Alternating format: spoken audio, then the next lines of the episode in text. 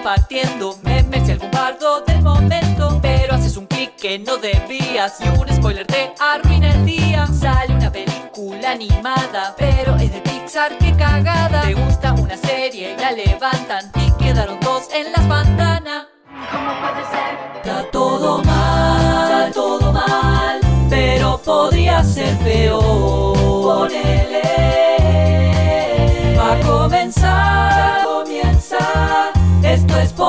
Ser peor.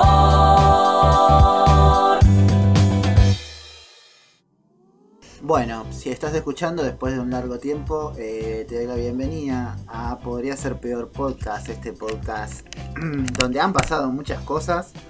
Hace mucho que no, no grabamos y bueno, si es la primera vez que nos escuchaste, comento, yo soy Gabriel Castillo, me dicen Gabo y soy el conductor y ahora dueño de la marca, podría ser peor a nivel nacional. Así que paso a presentar a mi compañera Victoria Ferri. Hola Vicky, ¿cómo estás? Hola, ¿cómo están? ¿Está todo bien acá? Eh, bueno, tenemos que hablar un montón de cosas, pasar un montón de cosas. Pasaron un montón de cosas. No sé, lo último que hablamos fue de la película de Saint Seiya, imagínate. Sí, o Hay sea, cosas que pasaron. Hay que blanquear que, que somos personas muy ocupadas y colgamos en volver a grabar. tenemos que trabajar, estudiar y como que bueno. Yo estoy, yo estoy formando una carrera sólida en Twitch, en el Claro, stand-up, estoy Gabo, y también está stand-up. haciendo stand-up, Gabo está haciendo stand-up, así que Y, y bueno, pero me, me pueden encontrar casi todos los días ahí en Twitch barra podría ser peor podcast. Estoy o viendo una peli, o viendo un anime, o charlando de la vida. La verdad que la paso muy bien. O mm, entrevistando gente. sí, Ahora tengo la sección llamada por las ramas y la verdad que es bastante bien. muy buenas entrevistas hace Gabo, así que mírenlo.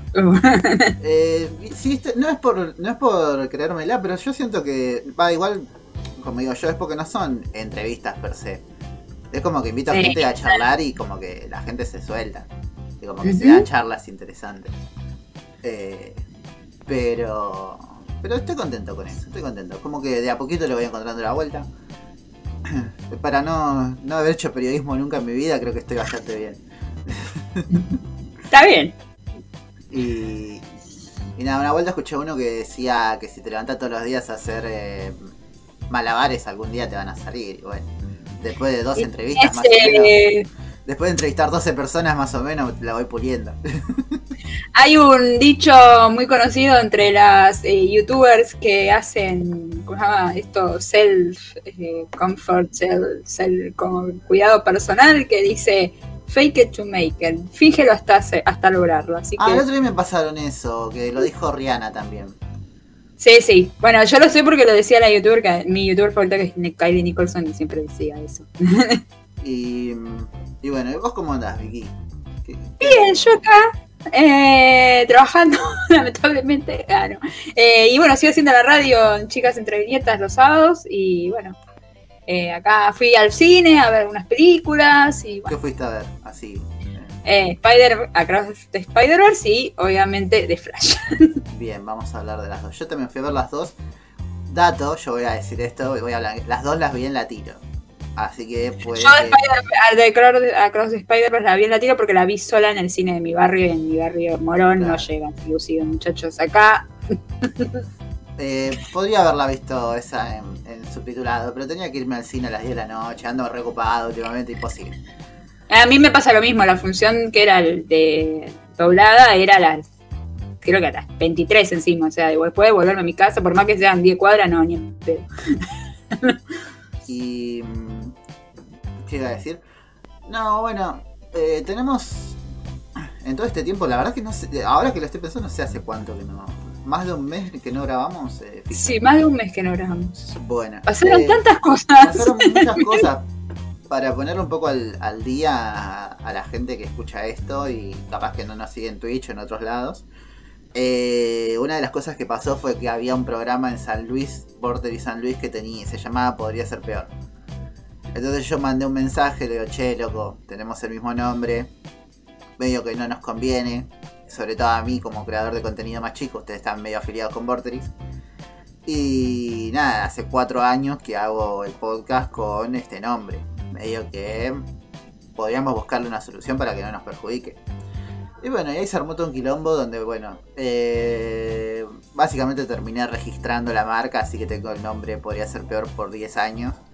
Así que a, sacarle chispas, si quieren donar cafecitos, a, podría ser peor. a darle átomos. A darle. Así que bueno, y ahora oficialmente somos una marca. Me parece muy bien. Sí, sí, sí. Yo te cuento que, bueno, acabo de nombrar a Kylie Nicholson ella tenía una marca que se llamaba Coase, o sea, Coase, y vendía pulo, eh, buzos, cosas, cosas, porque como que su, sus videos son sobre eso, sobre, qué sé yo, hacer café y, hablar, y sentarse a hablar en un lugar cómodo y qué sé yo. Y tuvo un problema así, con una creadora mucho más grande de YouTube, le choreó la marca. o sea, pasa, pasa. Y ella estuvo, como ella no llegó a registrarlo, lo tuvo que largar y bueno, ahora tiene otro nombre, se llama Coffee, no sé cuánto, pero la piba pobre, obviamente todas las que la sigamos a ella le fuimos a decir a la creadora de la che, dale, vos tenés, no sé, dos millones de seguidores, la piba tiene 10 mil, ponele, como mucho, 20, no sea, forra. Bueno, había uno en... Había uno en YouTube la otra vez que estaba viendo que tiene un canal, una cuenta que se llama Reviews en un minuto. Sí, lo conozco, a veces he visto algunas cosas. sí, hace reviews así de juegos, que es un creador chico también, pero bueno, más o menos tiene como un, par de seguidores. Y había salido en su momento eh, que los benditos geeks, sí. guiño, guiño, eh, empezaron a sacar videos también con el mismo formato, reviews en un minuto.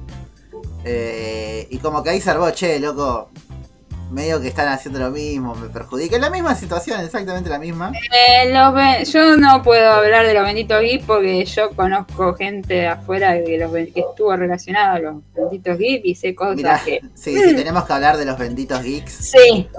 No eh, podemos, no, no. Los que, los que somos cercanos a los que estuvieron ahí, conocemos la historia. Sí, hay, o sea, yo no, no soy cercano, pero si los venís siguiendo hace tiempo, sabés todas las cosas que pasaron. Igual, hoy en día parece que está un poco más eh, limpia el asunto igual. sí, parece que, limpiaron gente. Hubo un recambio de personal importante y no puedo asegurar que sea un excelente ambiente laboral, pero parece que va un poco mejor. Un poco mejor. Pero en esta época era como, agarraron a reviews en un minuto y fue como, ¿qué te pasa, Gil? Gil, dale. ¿Quién chota sos? Le dijeron, ¿viste? Y bueno, y se armó todo un bardo y bueno medio que después aflojaron, pero en ese momento. Pero sí, pasa, pasa, pasa una banda. A los de Chan Cine, los de Chan Cine hoy, a Juan Maicerito, que son amigos de la casa, le, ayer pusieron que el logo de ellos eh, salió en una propaganda la Serenísima. O sea que dicen Chan Chan.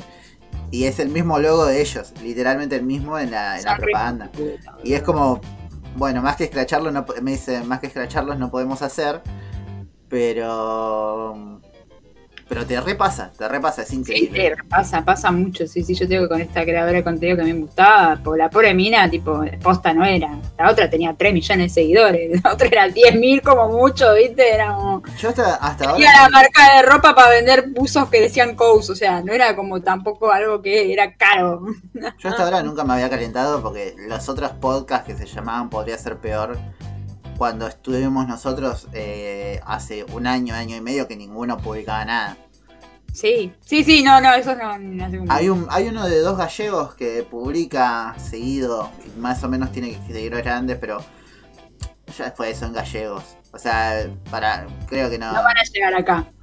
Claro, no se afecta de la misma manera. Que si viene Vorterix y hace un programa con el mismo nombre, o si viene Luzu y hace un programa con el mismo nombre, o, un medio de acá local grande, medio que nos chorea el nombre.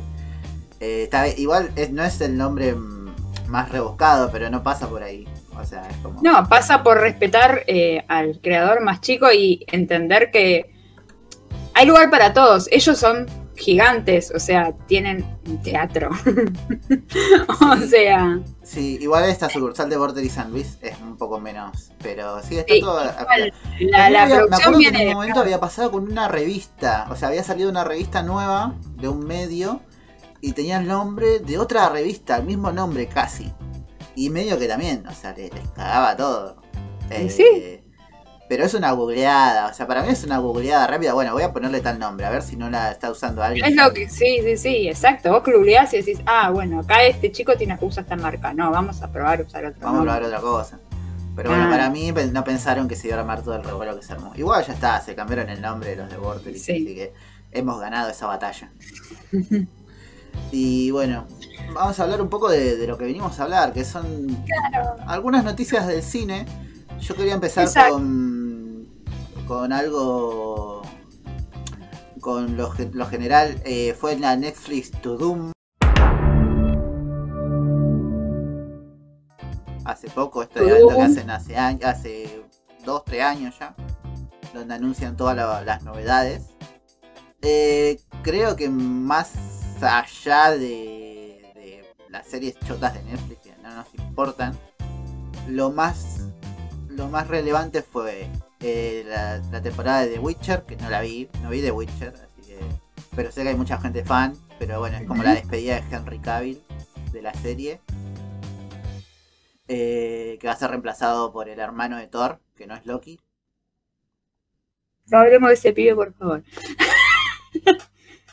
Eh, después se anunció la, el primer teaser y las primeras imágenes de Avatar, La leyenda de Ang, no la de James Cameron. Ah, vale aclarar, que eh, mucha gente diciendo, che, me gusta, me gusta, me gusta, y yo estaba así como... mm, Yo como vos, ¿eh? Eh, Yo también lo vi, dije, esto, mm. como que no me, hay no me cierra, pero bueno. Sí, yo también dije, esto no me, no me termina de gustar. Es como, No me me, no, falta no, algo. no, no, no me gusta. No, me no. no me cierra. Pero bueno, parece un poco más fiel que la, el live action que ya tenemos. Ay, Dios, por Dios. Pero bueno, igual yo dije que lo, para mí lo más emocionante van a ser las películas animadas que saque el estudio Sí, obvio. cuando lleguen. Que anunciaron una de Korra, una de Zuko y una de Toph, me parece.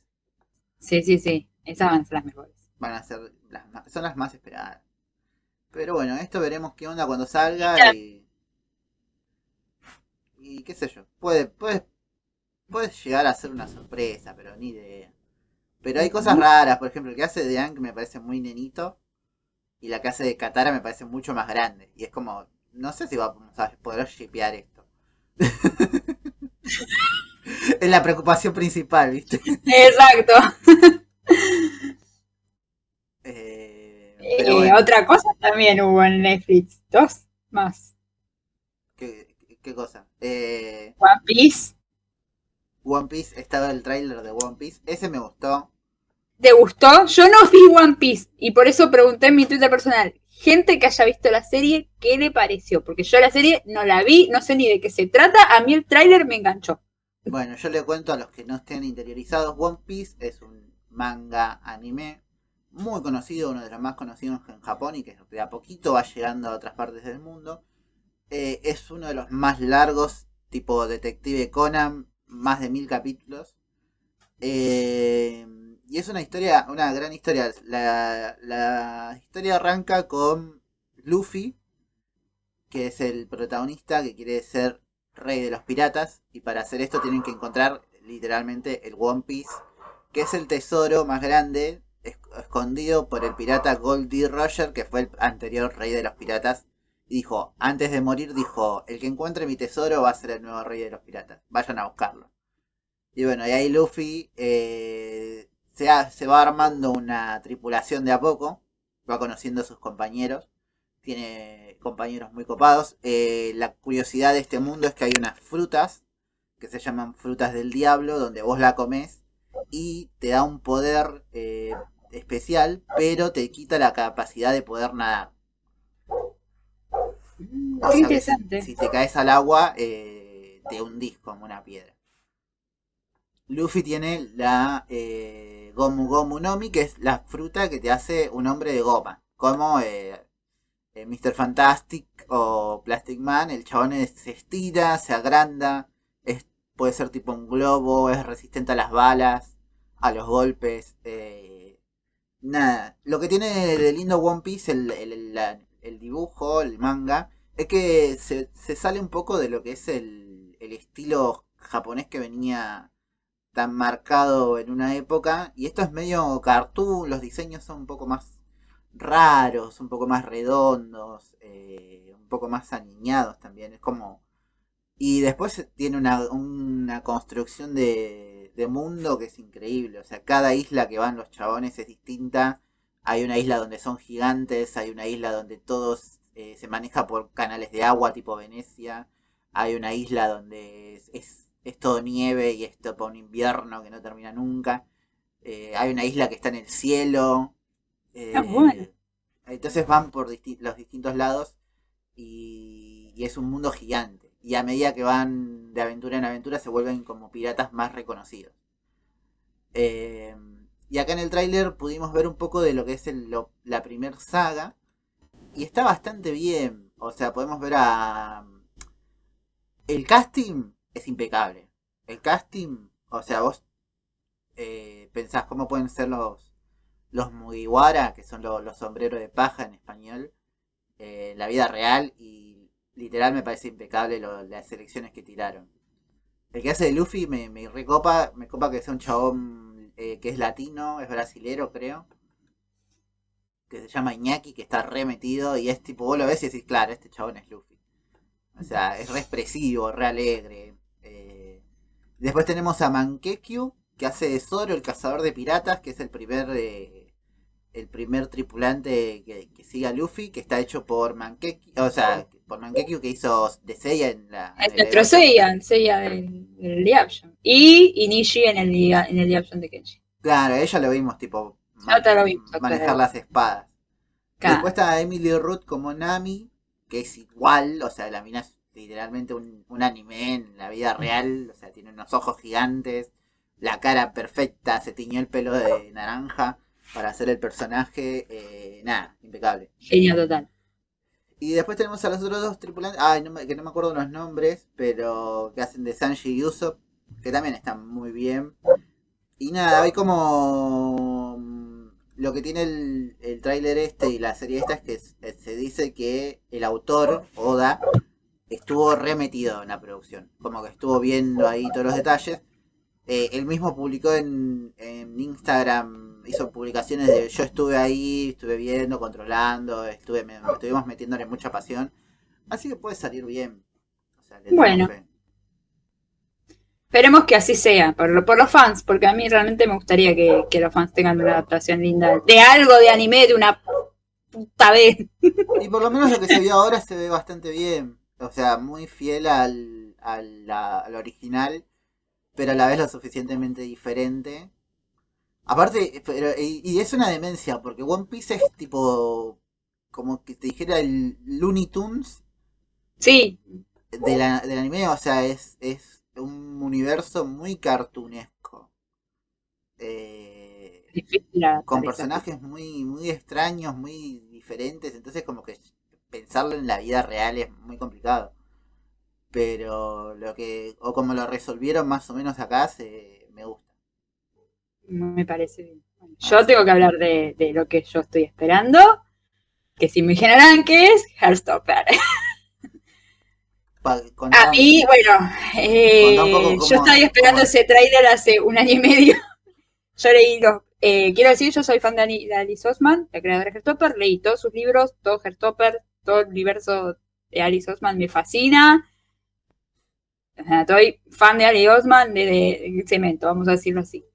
Eh, lo que vi me encantó. Y lo que me encantó, que es que si ustedes ven las dos temporadas y ven el trailer del primero y del segundo, cuando Charlie está en el primer trailer que está con la hermana que se llama Tori en la, sentado en el micro, en el primer trailer y en la primera parte de la, de la historia es más oscura la luz. Y en este, que ya está oficializada su relación con Nick y todo, es todo de colores. Es todo color, color, color, color. Como que te van a entender, ahora es como se viene la parte linda. No, chicos, les digo, les digo que se vienen cosas jodidas. Yo leí el cómic, el webcómic está gratis, lo pueden leer, buscarlo, está gratis en internet, por si no pueden comprarse los libros.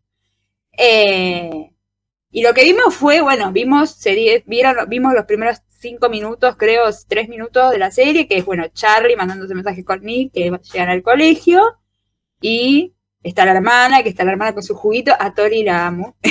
Tiene un libro, Tori, que se llama Solitario, que le recomiendo. Eh, y bueno, lo que se viene ahora es lo que leímos en el cómic, ¿saben? El viaje a Francia. Bien, el viaje a Francia, pasan un montón de cosas y ya no sé si vamos a, no sé, o sea, la gente que le gustó Herstopper sin leer los cómics, porque es una historia de amor que no pasa nada y esto es feliz, les digo que esta segunda parte no es tan feliz como la primera. Como la vida misma. Claro, como la vida misma. O sea, es hermoso porque van a París y están todos juntos y el grupo de amigos y, y no sé, los profesores y esa parte es re divertida, el viaje al Louvre, todo.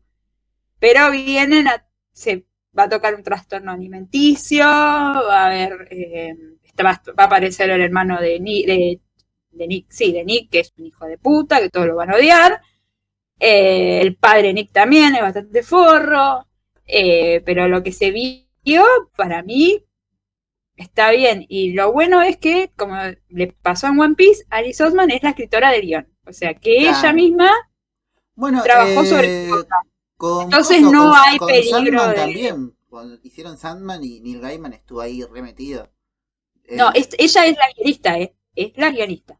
O sea, no dejó porque a lo que voy yo, como yo, yo siempre defiendo a Herstopper a lo que, a lo a todo lo demás que hace Netflix para jóvenes, que es todo, eh, tipo, a través de mi ventana, la- que son sí, todos sí, es lo peor de lo peor. lo peor, tóxico, qué sé yo. O sea que la re disfrutamos piba- porque es una, es una, nos encanta la mierda, pero disfruta- disfrutamos ver los videos de Dana y cagarnos de la risa con Dana, en realidad.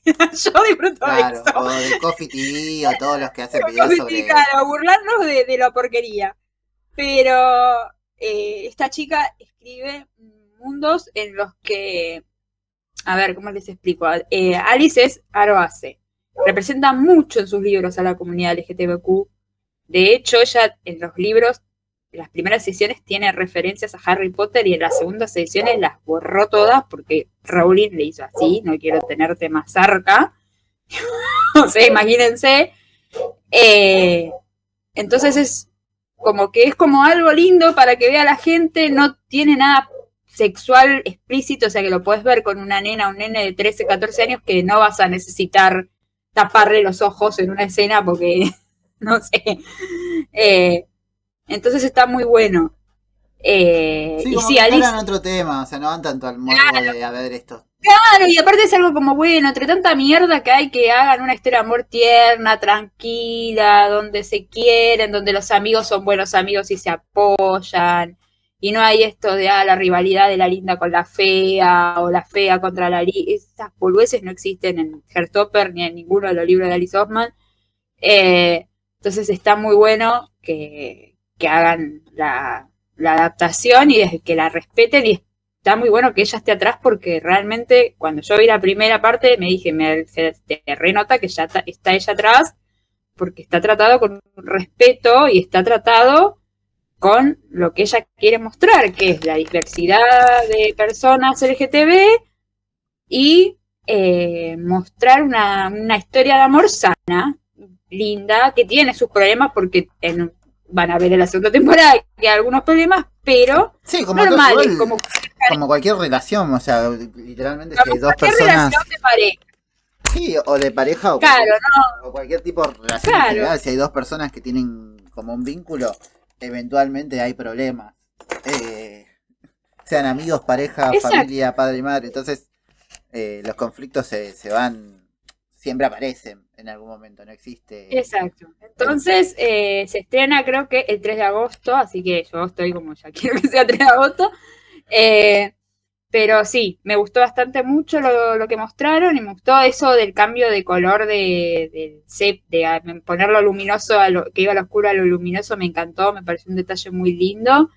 Y bueno, vamos a esperar a ver qué, qué- qué- cómo van a adaptar las historias que vienen, pero yo creo que va a estar bien porque, bueno, yo sé que está Alice atrás y Ali debe romper las pelotas para que no le cambie las cosas. pero bueno, eh, Bueno. pero sí. Entre otros anuncios, eh, para, para terminar con el Netflix To Do, se anunció el juego del Calamar 2. La primera le gustó a mucha gente, pero bueno, como que no sé si. ¿Qué onda? Eh, la temporada 7 de Élite. Boludo, ya está para cobrar la, la, jubil- la jubilación esos pibes ya. ya No, no, pero hubo un recambio. O sea, los primeros de, Sí, pero igual. los primeros ya se jubilaron y ahora son otros pibes nuevos. Pero bueno, sigue todo como una historia lineal. Eh, después tenés Berlín, que es el, un, un spin-off de la Casa de Papel. Eh, otra temporada de Lupin. Otra temporada de You. Series que no vimos, pero bueno.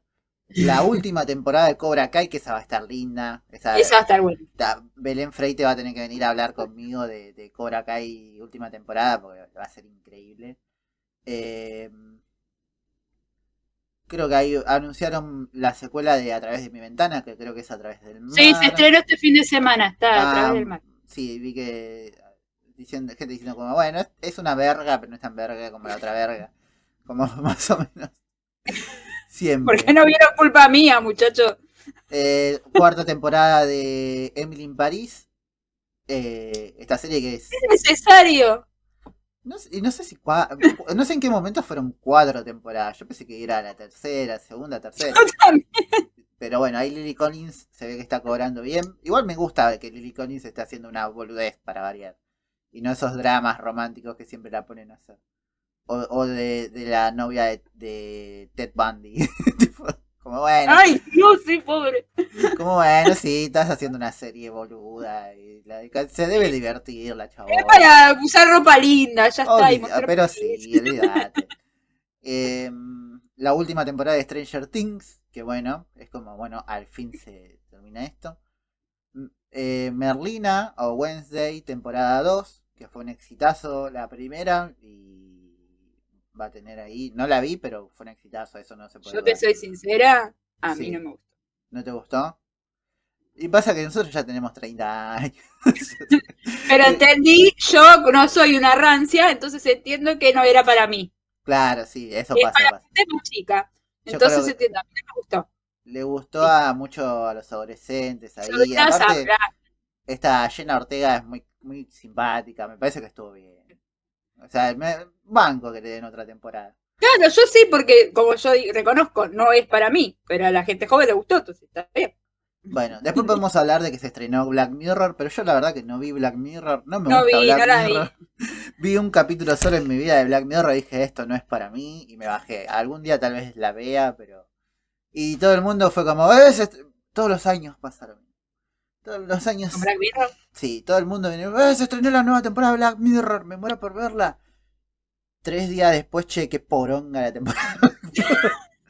Es verdad, ¿sabes qué verdad? Sí, ahora que siempre pasa, pero siempre pasa lo mismo. Es como, bueno, hubo uno o dos capítulos que más o menos zafaron y después los otros Se fue toda la.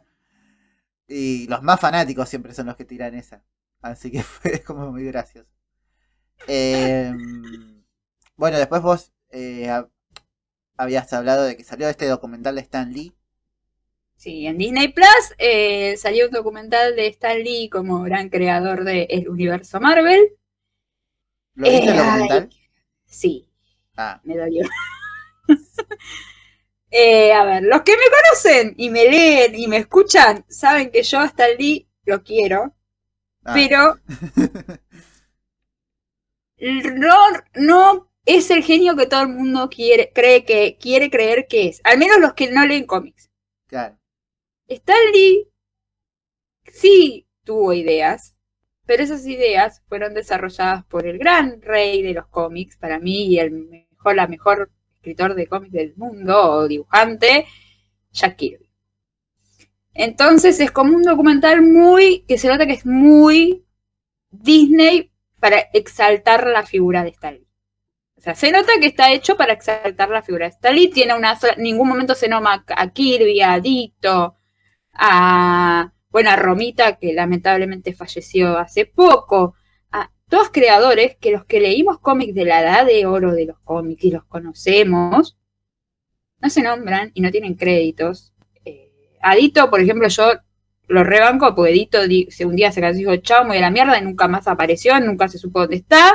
Nadie sabe qué pasó con Steven Dito. Se sabe que se murió, pero nadie sabe qué, qué pasó con él después de su de que se fue de la mierda a la industria. Eh, a ver, es un buen documental para mirar un poco y aprender historia de Marvel, pero hay miles de documentales más sobre cómics donde hablan gente que hasta hay un documental, ahora no me acuerdo el nombre, que el escritor de Game of Thrones, que no me sale el nombre, ¿cómo Eh, se llama? George Martin, George Eh. Martin. Habla diciendo que él fue uno de los primeros en estar en la Comic Con de Nueva York, que se hacía en un sótano, en los 60, 70, Sí, sí. quiero poner 50, en un sótano, en, como si dijera en el sótano de la comiquería, como si Camelot tuviera tenido un sótano, y hacíamos la Comic Con abajo, bueno, así. Eh, y No sé él si eso no pasó, ¿eh? Igual. no sé, yo he ido a cada convención que mejor ni hablo, porque acá la niña ha ido a convenciones de los 15 y me he metido en cada lugar que... Eh, entonces él cuenta que tiene una carta firmada por Stan Lee, en ese documental, no es este el de Disney, es otro, que le escribió porque él le contó que le había gustado mucho los Cuatro Fantásticos, pues había sentido identificado, no sé si con Bean Grimes, qué sé yo, bueno. Entonces le contestó y le dijo, ah, es una qué sé yo, y creo que él incluso la tiene guardada, tipo marcada, porque es como. Eh, ese documental me parece mucho mejor que este de Stanley. Eh, y lo que pasó también fue que salió a hablar el nieto de Jack Kirby a decir que todo bien con el documental, que entendía que era un punto de vista solo de, exaltar la figura de Stan Lee, pero que también era, de era la hora de reconocer el trabajo de su abuelo. Que él fue gran parte y gracias a él y mucha gente no lo sabe, Marvel es lo que es por Kirby. Entonces, de hecho, cuando apareció en X-Men, en X-Men, en Endgame, en un momento pusieron, creado por Stan Lee, al siguiente pusieron, y Jack Kirby, yo dije, al fin, porque digo, la puta madre del flaco. Eh, entonces, lo que dijo el señor nieto de Jack Kirby fue que entendía, porque entiende, pero que también es hora de reconocer a otros artistas que hicieron sus personajes. Y Sí, que sí, este sí, señor, o sea, a ver, como yo, alguien me lo definió muy bien, a, a- eh, Stan Lee es Steve Jobs, ajá. es la cara de Marvel, la marca, la cara de Marvel. Pero atrás de eso hay un montón de creadores de personajes que fueron olvidados porque Jack, eh, porque Stan Lee sí tuvo, Kirby se murió en el 94, Stan Lee tuvo 35 o 30 y pico años más para exaltar su figura, para hacer en, los- en las películas, en los juegos, en, lo- en los simuladores de los parques, en todo. Entonces, es como, como yo, como persona que leyó los cómics y es muy fan de Jack Kirby, lo veo como algo de sí, está bien, pero no hay otra cara de la moneda. Y estaría bueno que algún día alguien se digne a mostrarla. Claro. Porque hay dos cosas para, hay dos cosas para todo. Sí, igual eh, yo me imagino que debe- van a salir documentales de anti Stan Lee en algún momento. Pasa que no los va a hacer Disney claramente porque a Disney no le o sea, a Disney jamás le convendría eh, manchar o, o criticar la imagen de Stan Lee, al contrario, por eso la están Ah, pensando. Bueno, pero a ver, vos que vos, vos sos más fan de, de DC. En mi programa, por ejemplo, ¿qué pensás de Bob Kane? Em, Te pusieron una es difícil. más o menos lo mismo. No sé, me da esa sensación. Como que él tuvo la. Para mí Bob es un sorete, lo odio. Yo te digo que para mí Bob es un sorete, lo digo así. Claro, porque se, apro- se apropió de la creación de Se apropió de la, cre- la creación de Batman. Es un sorete, mal cagado. así que, bueno, Sí, es pero mucha medio- gente no lo sabe. Es medio situación eh, la llamarada Homero cuando se la apropia Moe y la vende como la llamarada de Moe. Totalmente, ese es Kane, chicos. Y si no saben quién es Kane, busquen, pero Se llama, Ba- se llama Batman, yo lo inventé y por eso se llama lo Batman. inventé. bueno, Pero sí, sí, bueno. o sea, él tiró el disparador, eh, eh, tiró como la, el concepto y los que lo afinaron fueron los demás. Y pasó con todos. Claro. Pero bueno, así que yo, si quieren verlo, porque es entretenido, qué sé yo, hablar de la historia de Marvel y cómo los comienzos de Marvel, etcétera. Pero tengan en cuenta que hay otros creadores que atrás que Obvio, hicieron obvio, su trabajo y su camino para que hoy tengamos el universo de Marvel que hay en la tele, en las películas, en las series y en todos lados. Eh, bueno, después otros anuncios. se viene la secuela de Soy 101, llamada Soy 102, que va a ser, parece, una boda. Eh, increíble. Increíblemente mala. No sé, no la vi todavía. Es mago, dale, dale, no podés hacer No esa el, cosa no- que sé. no vi ni el ¿No viste trailer. el trailer? No, No, no, no, no. pero igual me que imagino que, que sí, debe ser un desastre. Aparte que nadie la quiere ver porque todos odiamos a Jamie Spears. pero Claro, sí, no tiene sentido. O sea, No tiene sentido. eh, es más, me, me mata porque yo ahora estuve viendo, no sé si te acordás del manual de supervivencia de Net, Sí, obvio, sí, sí, sí. que ahora lo- los que los protagonistas se juntaron y hacen un podcast repasando la serie. Sí, Y sí, sí. tipo, traen invitados y gente que participó en los capítulos y bla. Y medio que hacen TikToks bardeando un poco de, che, bueno, sacan una secuela de Soy y, las, y la continuación de Ned y es medio como que cero bola. Genios. Totales, los apoyo, los banco, muchachos. Y amor. esa, como que, como que a, Nickelodeon le chupan huevo hacer una secuela de Ned, un revival, aunque haya mucha gente que lo pida. Pero tampoco les da los derechos como para que la hagan ellos por su lado. Claro, no, no. Y Ah, aparte que soy 101 con todo lo que salió a la luz de, bueno, de Dan- Snyder, ¿no se llama? sí, El señor. que, mm, pasa, pasa que el producto para mí lo trasciende, porque poner el iCarly sacó una continuación, ya van como por la tercera temporada. Sí. Y yo vi las primeras dos temporadas y me gustaron, o sea, es iCarly, tipo, no es como que esperaba una gran obra reflexiva, pero dije, bueno, esto está, sí. está bastante bien, porque son los mismos personajes, la, la, la esencia están, pero ayornados a esta época. O sea, y los conceptos están como, bueno, acuñados, son... Usan las redes sociales, o sea, eh, Sí. te justifican los personajes que no aparecen y traen eh, personajes viejos que va a decir, bueno, ¿qué estará haciendo esta gente de su vida? Así que para mí funciona. Y eh, sin chistes de pies, porque ya no está metido Dan Schneider.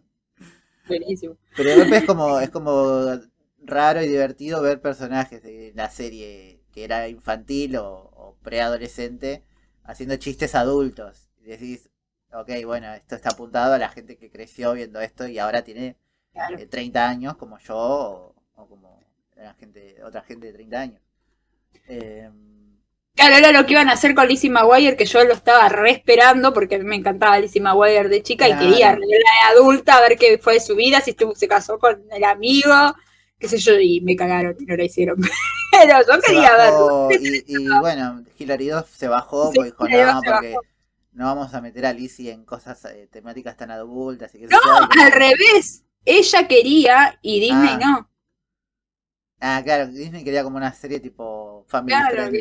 Claro, que fuera tipo, bueno, yo no sé si yo la vi porque tengo sobrinas chicas y me la hicieron ver, la casa de Raven, que era la combinación de Sty Raven y era de Raven divorciada viviendo con sus hijos en Nueva York y el que tenía los mismos poderes de Raven era el hijo. Entonces ella ayudando al hijo a controlar el poder, etcétera. Bebía con la amiga y todo eso, pero era muy tontón, no era, no tenía nada, viste, subido de tono en una Nada, serie para jugado, Sí, sí, sí. Bueno, un Eh. poco mm, lo que pasó con el mundo de Riley cuando lo hicieron. Claro. Pasa el mundo de Riley sí se la jugaba a veces y sacaba Sí. temáticas como más serias para lo que era una serie de Disney Channel, pero porque venía de la herencia de. el creador de traumas. de mm, ¿Cómo se llama? De Eh, Boys Me World, que ahora no Me acuerdo el nombre del, Claro. que no me acuerdo el nombre del creador, pero señor, usted le- me debe muchos traumas. ¿Por qué? Nada, porque Boys Me World era terrible. Boys World sí se la rejugaba. Era sí, se la jugaba. No, pero a mí, a mí la serie me encantaba. No sé, no la veo. Yo la amo, es una de mis series favoritas de, de chiquita, pero que tocaba temas heavy, heavy, se Sí, las sí, to- sí. tocaba. No, no se guardaba las cosas. O sea, para Pero la era época era interesante. Para la época no era como, ah, normal ver eso en el Disney Channel, ¿entendés? Es como, Claro, o sea, pasa que no era una serie de Disney Channel, la pasaba Disney Claro. Channel porque tenía los derechos, pero era como. De golpe estaban hablando de, de- de tomar alcohol, de la primera vez sexual, de la, de la Claro, de un de personaje. casarse, de, no sé, de, sí, el otro John que andaba con 50 minas a la vez, era, Claro. Y, Eh. acá un poco se, con el mundo de Riley pasó eso, como que la hicieron versión Disney Channel, Claro, pero siempre metían como. claro. como Trataban de poner alguna moraleja. Y le daban como profundidad a los personajes, se sentían reales, o sea, Sí, sí, sí. era esa la, la clave. Pero. eh, sí, sí, yo creo que. No sé. A- cuando llegue el momento veré esto, lo de soy La vamos a torrentear para reírnos. un, un buen Cuevana y chao. Otra noticia, salió el prim- se filtró el tráiler de eh, Craven el Cazador, eh, protagonizado por Aaron Taylor Johnson, que no es Anya Taylor Joy. eh,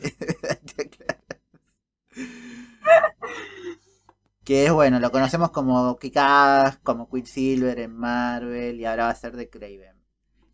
Él está bastante bien caracterizado igual, ¿eh? O sea, como Craven. sí.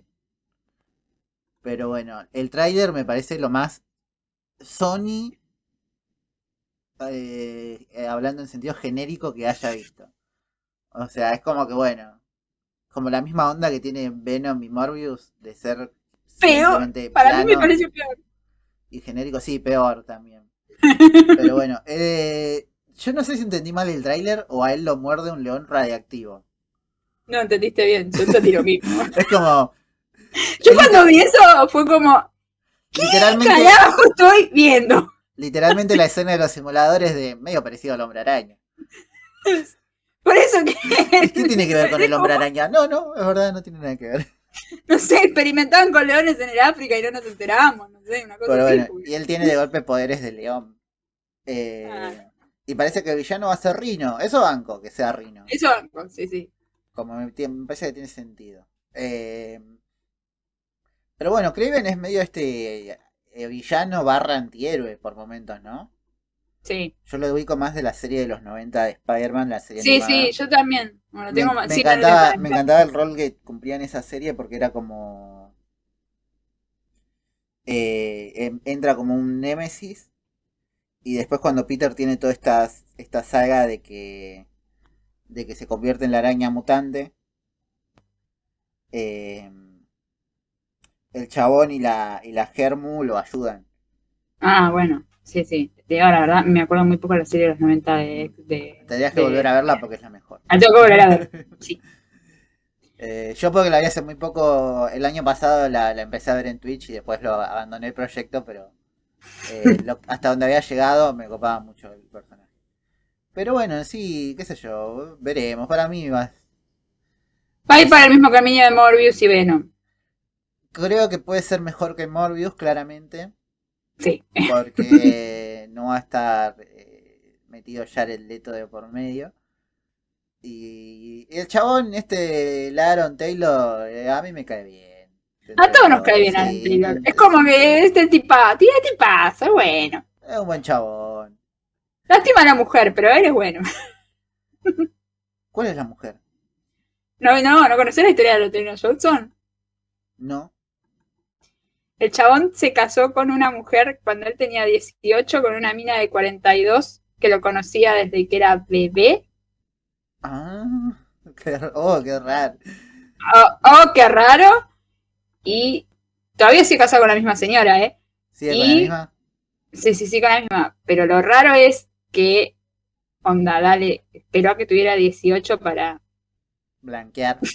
blanquear que andaba con un nene, porque básicamente, no sé, creo que ella dirigió una película donde él tenía 16, 17 y después de eso se casaron. Mirá vos, no tenía ni idea. Para mí era eh, casi. Tiene dos hijas, tiene dos hijas con la señora, todo. Pero la señora, pero él tiene ahora como 30, ¿no? Sí, Y- ya, por eso, ya, La ya es la grande, que 30 y tiene la señora debe tener 50 y pico y él tiene 30 y algo. Ah, mirá vos. Bueno. Si lo hace DiCaprio, nadie dice nada. Yo digo, pero también, a ver, como decimos con Agus, mi amiga, las chicas que salen con DiCaprio, nadie le pone un arma a la cabeza para que salgan con DiCaprio, salen porque quieren. Claro. Y este señor, este chico hace lo mismo, porque se podría haber divorciado hace un montón de años y sigue con la misma señora, así que algo debe haber. Sí, algo debe haber. Eh, Así que nada, así fue lo. El- el- volviendo al tráiler, es como súper genérico. eh, nada, no me emociona para nada, pero bueno. Para nada. Es como, Pero bueno, tal vez la, la- veré trucha. Tal vez la veamos en Twitch. en algún momento. Eh, bueno, ahora podemos hablar de cosas que vimos. Creo. Sí. Podemos arrancar con eh, Guardianes de la Galaxia 3, que yo fui a verla hace como varias semanas. Yo también. Me he pesado, me he pasado. Sí, sí, sí. Y, mm, y nada, me gustó, me gustó. Me pareció un gran cierre para la película.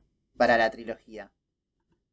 Sí, me pasó lo mismo. Me pareció que una linda, un lindo cierre, una historia emotiva.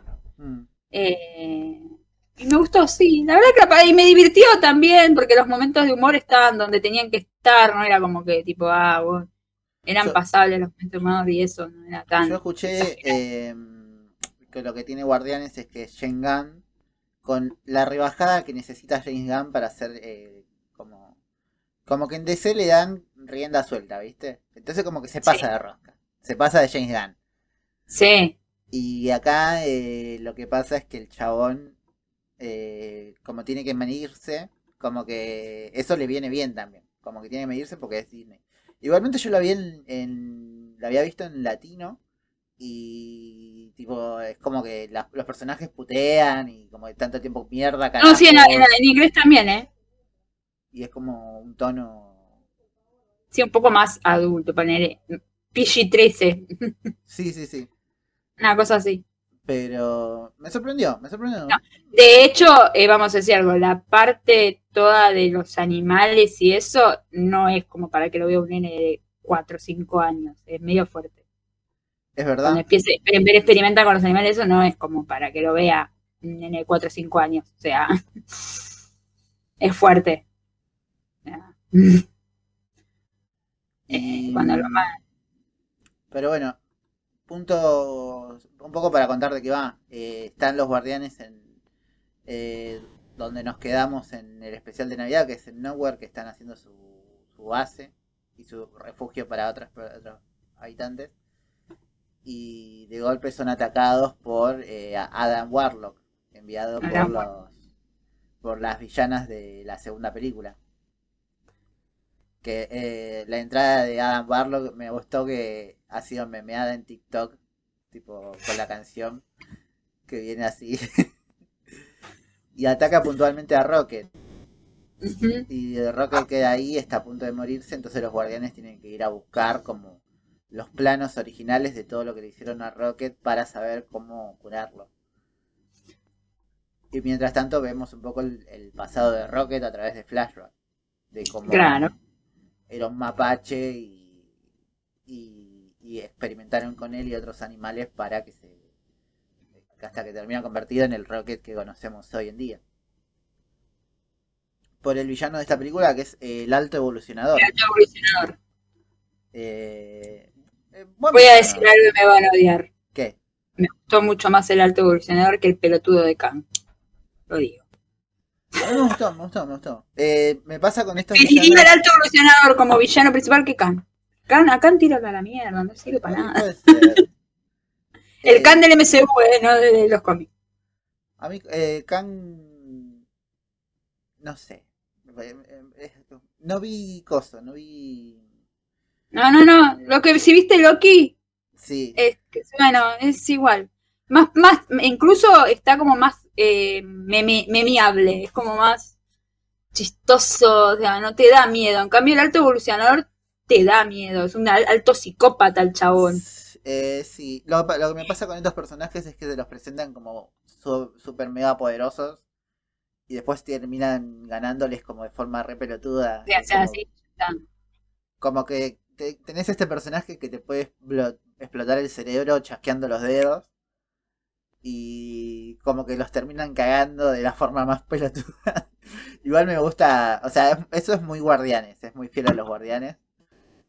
Desde ya de la primera película cuando le ganan a Ronan con el baile. Ay, Dios.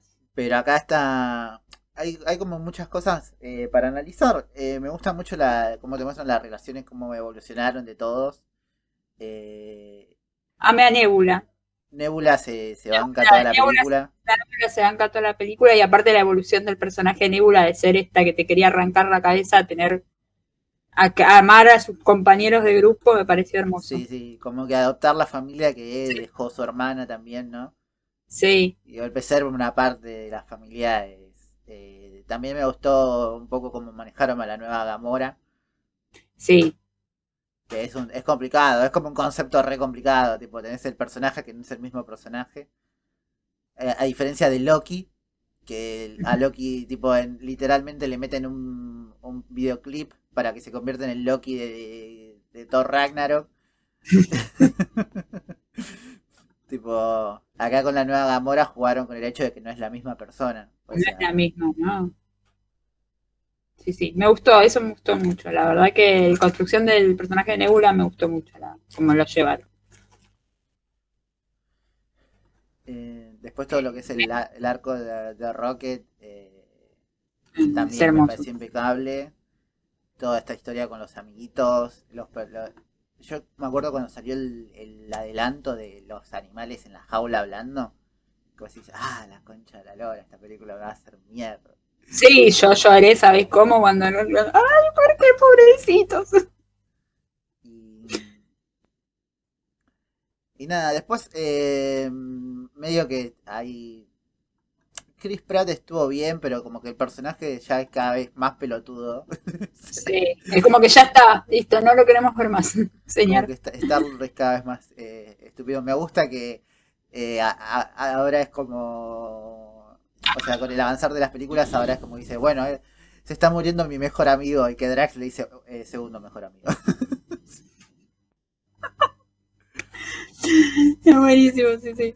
O sea, como que se- en la segunda se mataban con Rocket. Y acá es como que, bueno, es Rocket. Es como- Son amigos. sí, sí, es como el, el- es el más importante para él. Mantis también tiene un desarrollo de personaje. Mantis también, Y Mantis está muy bien. Sí, todos en general tienen como su momentito, o sea, si bien está más centrada en Rocket, me gusta que todos tienen Sí. su, su momento para crecer. Drax también, o sea, Drax también. eh, es más, Drax tiene tanto desarrollo que, que termina bailando, cosa que yo Sí. me imaginaba que iba a pasar, pero parecía que no, que no, que no, y bueno, termina como siendo feliz bailando con, con la familia. Y me gustó mucho. A mí, no, sinceramente, eh, Adam Ba- eh, la adaptación de Adam Ba- eh, Waldorf eh, no me gustó, porque me parece que lo hicieron muy pelotudo cuando Adam no es así. Eh, pero también entiendo que es un Adam Waldorf eh, recién salido del horno. Es como un, bebé, es como un niño. es como un bebé, entonces bueno, cuando se desarrolle más el personaje, yo creo que lo van a saber aprovechar más. Entonces lo tomo como, bueno, es su comienzo de, de vivencia. También es funcional a la película en la que está, que es Guardianes. Tipo que, Claro. No sé. Pero sí, eh, sí, nos preguntábamos cuándo venía Dan Barlow, cuándo venía Dan Barlow, ahí Ah, está. bueno, bueno, bueno. Imagino. Hay que ver ahora qué hacen con, con esta nueva. Me gusta, me gusta que resolvieron bien como esta segunda tanda de guardianes. Tipo, dejaron a Groot y a, A Rocket como el a jefe. Rocket como el jefe. Creo que quedó Nebula también. Va, Nebula quedó Nebula, como. Sí, Nebula quedó. Pero está como a cargo del planeta. Tipo, Sí. De Nowhere. La perra laica. Claro, bueno, Laika tiene todo un, tiene todo un chiste ahí con, con, Kirk. con Kirk. Que le dice, eres, una, Kirk. eres una perra mala, con Krangling en la película. Eres una perra- me dijo que soy una perra mala. todo, todo el tiempo con eso. Sí, sí, la laica. Sí, sí. Eh, bueno, quedaron Kirk, eh, la perra laica, Sí, eh, bueno, Drax y Adam como los guardianes y Rocket como los guardianes nuevos.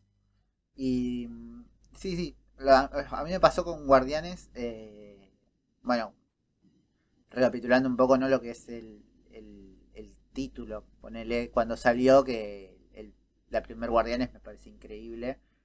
Eh, Sí, divertidísima. Y lo que me pasó fue que me acuerdo que cuando fui a verla, eh, la primera vez, fue después del velorio de, del abuelo de un amigo.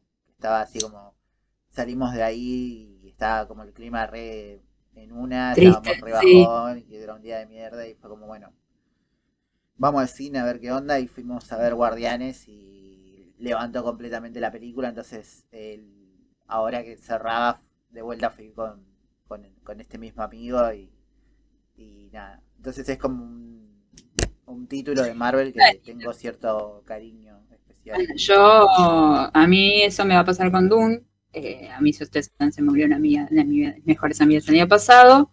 Y ella había visto Dune conmigo y con mi otra amiga. Y no va a poder ver Dune 2. Y a mí Dune me pareció buena, pero hasta ahí. Y pero con mi mejor amiga dijimos, no, tenemos que ir a verla porque ella no la va a poder ver. Claro. Entonces, la vamos a ir a ver por ella, digamos. Pero bueno, también salió tráiler de Dune que parece bastante, ba- parece bastante más interesante la segunda parte. Más, va a haber más acción, me parece.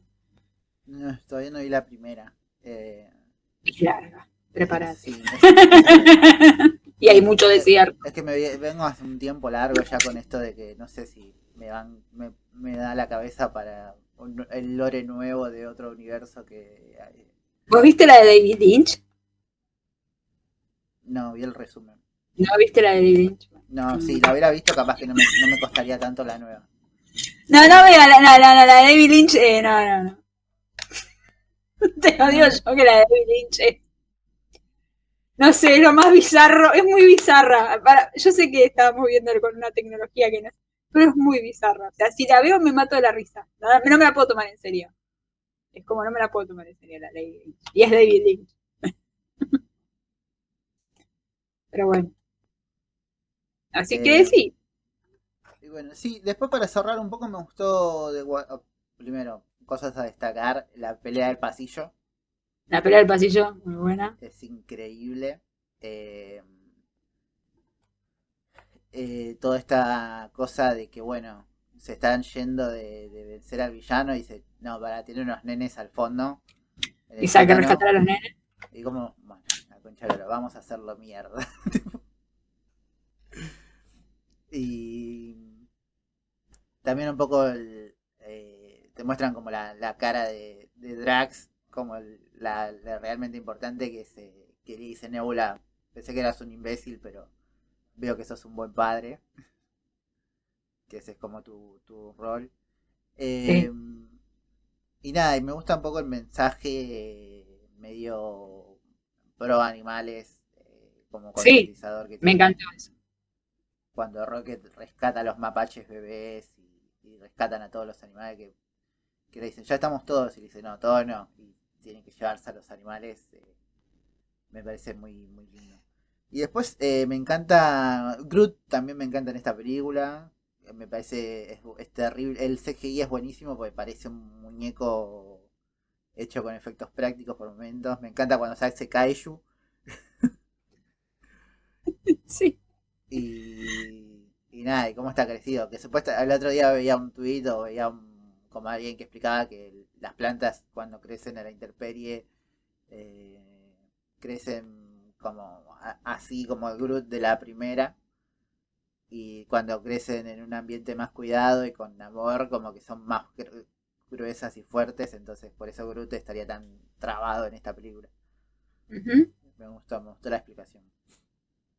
Sí. Eh, Y la explicación, a mí me gustó la explicación del final, viste que cuando dice Ian Group, al final eh, se entiende que dice los quiero o ustedes son mi familia, algo así. Entonces la- lo que dicen es que el final es como todos estuvimos con los guardianes. ujú. Entonces entendimos, ahora entendemos a Group. Ah, mira vos. no, no, no, Sí, sí. Muy lindo. Pero bueno, y así te termina Guardianes de la Galaxia volumen 3. Eh, Volumen 3. Las escenas post créditos son los nuevos guardianes y eh, Star-Lord yendo a la Tierra a encontrarse con su abuelo. Eh, nada, me gustó, me gustó que no sea como un adelanto de algo que se viene tampoco. No, como que por eso pues fue el cierre, ya está. Este, este grupo, el cierre, listo, ya está. Fue un cierre, me parece que funcionó bien. Eh, y levantó un poco lo que era Marvel, que venía bastante picada. Sí, la verdad que sí. Venía, venía bastante para abajo. Y después ahora podemos hablar de Spider-Man Across the Spider-Verse, que, Spider-Man. que también la fuimos a ver a- hace poco. Eh, muy buena película, Buenísima. muy buena. La primera ya era increíble y, y esta segunda es como... De hecho, eh, rompe. dato, dato curiosidad para los que escuchan el podcast, en el primer primer episodio de Podría Ser Peor, hace ya un montón de tiempo, hablamos de la primera Spider-Man Into the Spider-Verse, un poquito, pero eh, nada, es como que bueno, ahora salió la segunda parte después de tanto tiempo. Eh, nada, esta película es como que se sitúa creo que un año después de la primera, ¿no? Sí, como así, un año después de la primera. Sí. Todavía Miles está en el colegio, está en ese colegio tipo internado. Están viendo este dilema que siempre tienen los yankees de bueno, ver qué vas a hacer de tu futuro, qué universidad vas a entrar. Estudiar, claro. Y él está queriendo entrar en una esa universidad para, para investigar el, los viajes MIT. universo. Sí. No sé si era el MIT. Todo, el mundo, todo el mundo, las dos universidades más importantes de Estados Unidos de ciencias son el MIT y el Caltel. Así que tiene que ser MIT o Caltel. Esas dos. Pero bueno, eh, y nada, bueno, me gustó que el villano sea este villano La Mancha. La Mancha. Que empieza siendo como un villano re pete y, y, se va desarrollando con locura. Eh, también me, me gusta, o sea, están muy lindo todas las referencias que tiran a todos los, los diferentes Spider-Man, estas Spider-Sociedad que arman. Eh, y a los cómics también, hay varios guiños a los cómics. Sí, sí, es que literalmente aparecen Spider-Man de los cómics como eh, Ben Reilly. Sí.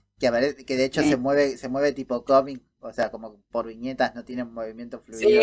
Y está todo el tiempo reflexionando de forma profunda como en esa época del, de los cómics. Ay, sí.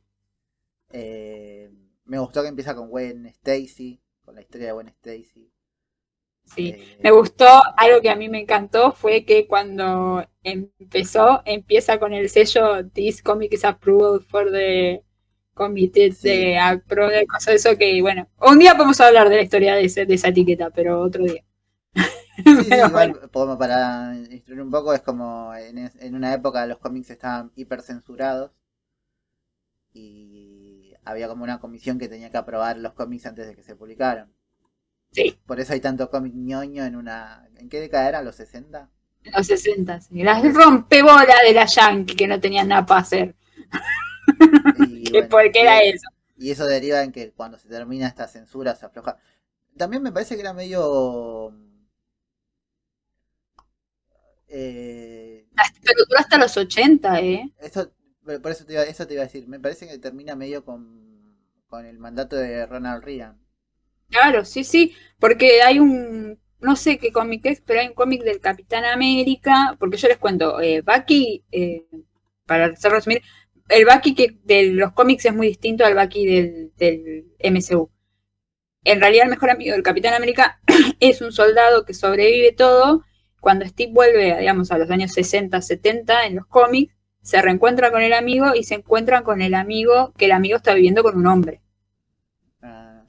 Y en ningún momento, eso se pasó en los 80, en ningún momento te dicen que es, o sea, el Cap lo entiende de una a la casa, ah, sí, bueno, como que el Cap re bien, y el amigo, de hecho, la pareja de la de, de hecho, eh, la pareja, la pareja la termina matando, no me acuerdo qué villano ahora, y el amigo de Steve, que vendría a ser el Bucky, pero no es Bucky, eh, fallece de SIDA, en los, ah. después en los 90.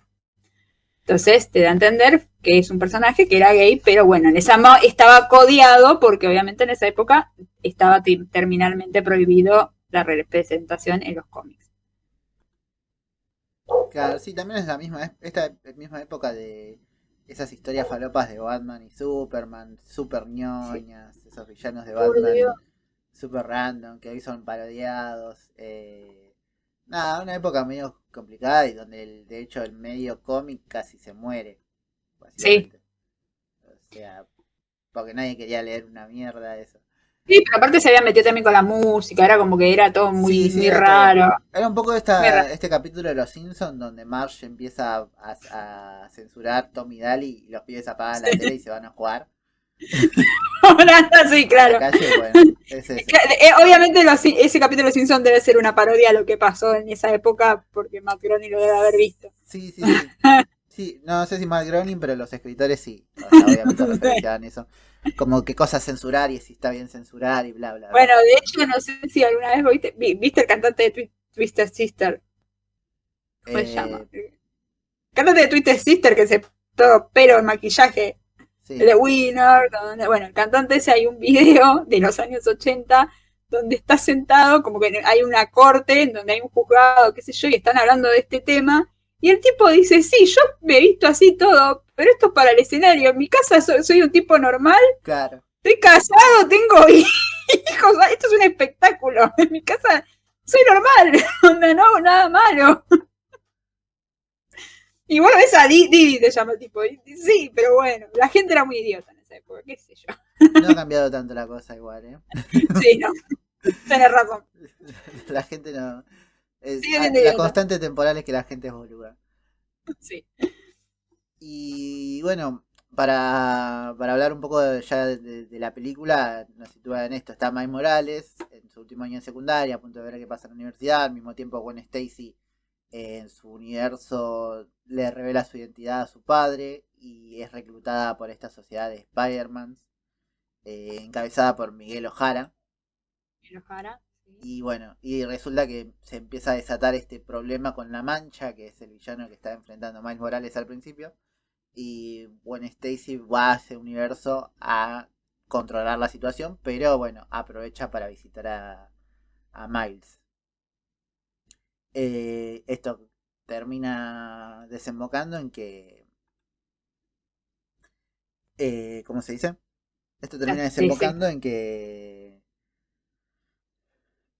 Como que desestabiliza el universo de Sí, otro sí, hay Spider-Man. algo que hay en toda la película te, te- te van como dando la punta de que hay un tema con Miles. O sea, hay algo Sí. que tiene Miles que es particular, que es un problema para todos los demás y que no se relaciona con los otros eh, Spider-Man. Y bueno, y Miles está como súper emocionado, quiere meterse en este universo, quiere... Me, en- terminan en el universo este del Spider-Man Indio. Indio, sí. Eh, gran personaje. Muy gracioso. Igual el mejor es el punk, obviamente, ¿no? Pero Sí, sí, sí. el mejor es el Sí, punk. sí, obviamente era el, el- el que más queríamos Oh. ver. Eh, aparte me, me mata cuando se saca la máscara y Miles le dice, ¿cómo puede ser más genial sin máscara que... y nada, y el Spider-Man hindú que es como que tiene la vida perfecta. Me levanto, soy Spider-Man, la paso genial, me va bien en el colegio, salgo con esta chica que me gusta, bla, bla. No, y cuando dice, y vivo en la India, eh, hay tráfico, hay tráfico, hay tráfico acá, hay Sí. tráfico acá, hay tra- eso es genial. Es buenísimo. Eso es buenísimo. Me, me, me cae la risa. Hay tráfico acá, tráfico acá. Es muy bueno. Y nada, y bueno, una vez que se lo llevan este a Miles al universo este, porque salva al, al jefe de policía, que creo que es el padre, o, o el, es De el la padre, novia. es el padre de la novia del Spider-Man hindú, y esto hace que él se, se plantea el concepto de evento canónico, que ahora es, eh, es un meme. Sí. Tipo, ¿Cuál fue tu evento canónico? Tengo que pensarlo pero sí. ¿Cuál fue? Claro, que, que, eh, como en la pregunta de caja negra, ¿qué, pasó, qué, qué evento del pasado te transformó en lo que sos ahora? Y, y nada, y Miles evita este evento canónico, salvando al policía, y un poco se, se genera esta contradicción de, bueno, Spider-Man eh, trata de salvar a todos, pero tiene que dejar que, que muera al- alguien para que las cosas sean como son, y entonces eh, leí por ahí en un tuit también que un poco lo que hace esta película es tratar de deconstruir el, un gran poder conlleva una gran responsabilidad. Es un poco que lo, lo pone en tela de juicio. Hay que sacarle un poco de peso a Spider-Man, chicos. Es, es como que siempre pobre. No voy a hablar del cómic infame que ya todo el mundo que me ha leído saben, pero ya hay que sacarle un poco de peso a Spider-Man. Siempre le toca a Spider-Man. Valen un poco, espérenle un poco al Capitán América, alguien, no sé. Y pasa que es el, el, el más eh, importante. O sea, es, es literalmente la cara de el- Marvel. Obviamente. Pero- Es como Batman.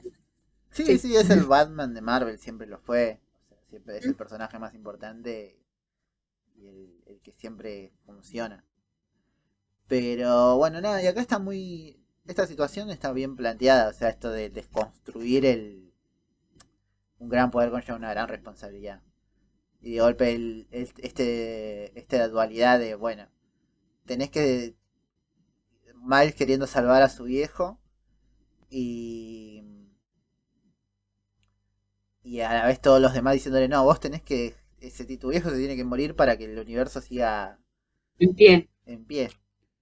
Eh, y nada, me gustaron. Cameos favoritos, me gusta, me gusta mucho el. Hay un chiste ahora de que Penny, Penny Parker, la, la Spider-Man oriental, que aparece en la primera, ¿sí? está, está como. eh, ahora está como que tiene uno o dos años más. Y en la primera película es súper alegre, súper eh, divertida. Y ahora está medio depresiva, tipo Shinji. Sí, lo vi, lo vi, es genial ese. Porque ese- dicen que está piloteando la nave que era del padre. Sí, sí, sí. Y que es, es una clara referencia a los Evas.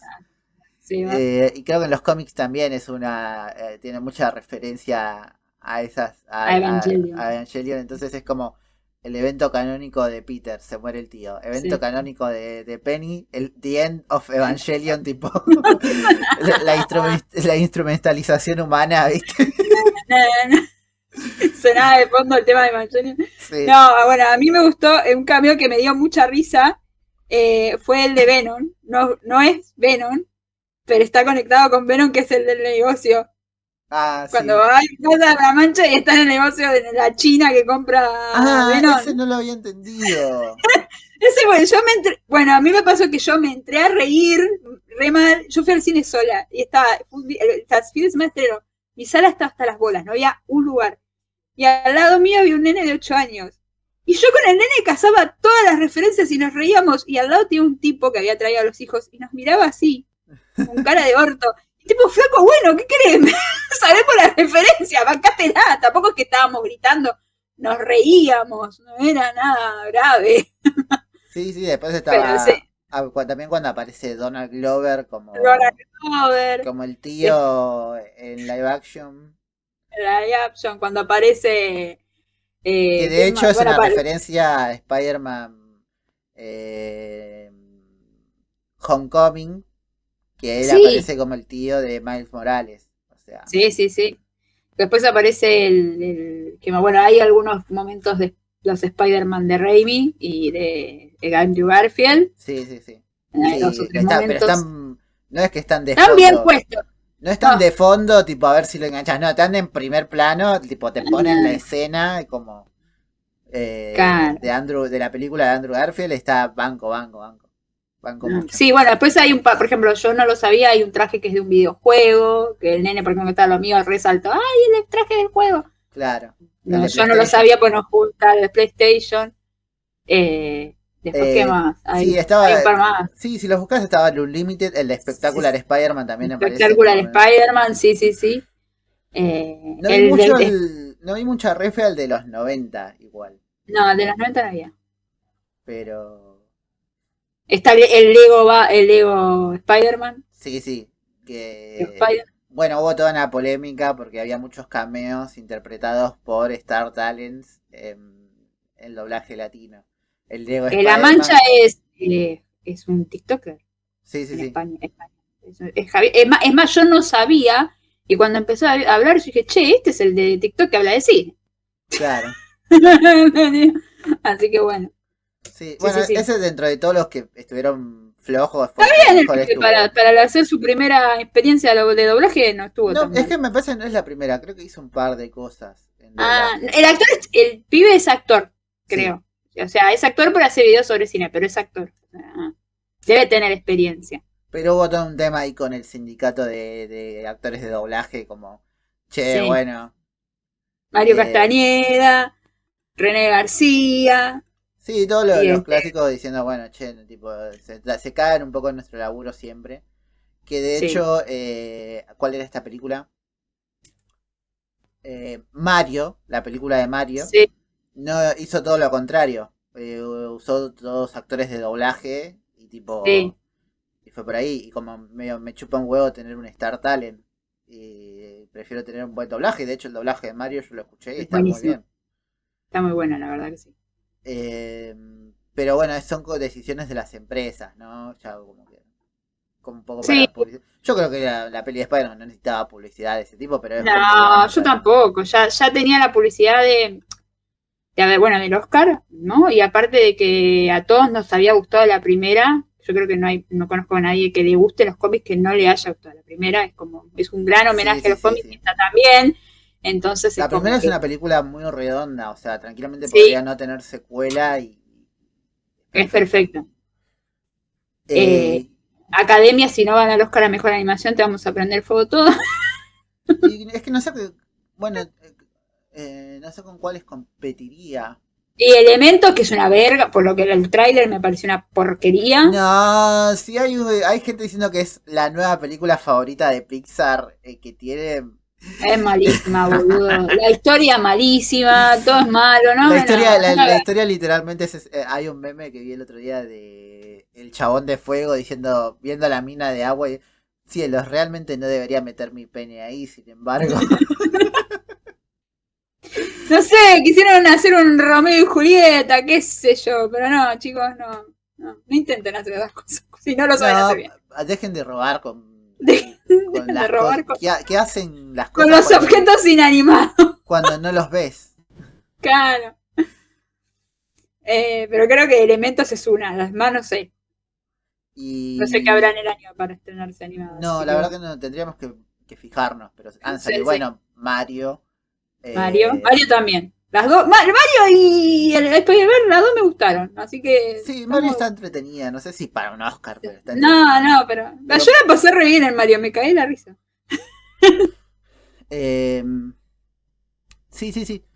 Eh, y bueno, ¿en qué estábamos? Ah, sí, lo- los cameos. Sí. Bueno, el de Donald Glover, el de... el de- Bueno, sí. eh, me gusta que fueron a... cómo cierra la película, ¿no? Con el...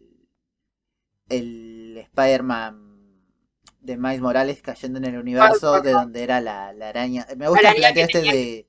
De tu araña viene de otro universo, entonces vos no deberías existir, sos un, una anomalía. Un error en la Matrix, digamos. Sí, sí, sí. Y en tu universo Spider-Man no existe, entonces cae en el universo ese y es todo un desastre. Y te la deja repicando para el- Sí. la tercera parte. La tercera parte que. Y ves a esta, a, a Gwen Stacy armando su equipo de, De Spider-Man. De Spider-Man renegados, muy bueno. Eh, nada, me gustó, me gustó. Te deja muy manija la película. A ver, yo salí, yo terminé y dije, ¿me estás jodiendo? tipo, ¿qué? no, poneme en otra parte. Creo que no tiene escena post créditos. no, no, no tiene, no, no tiene, no, no, no, no, no, no.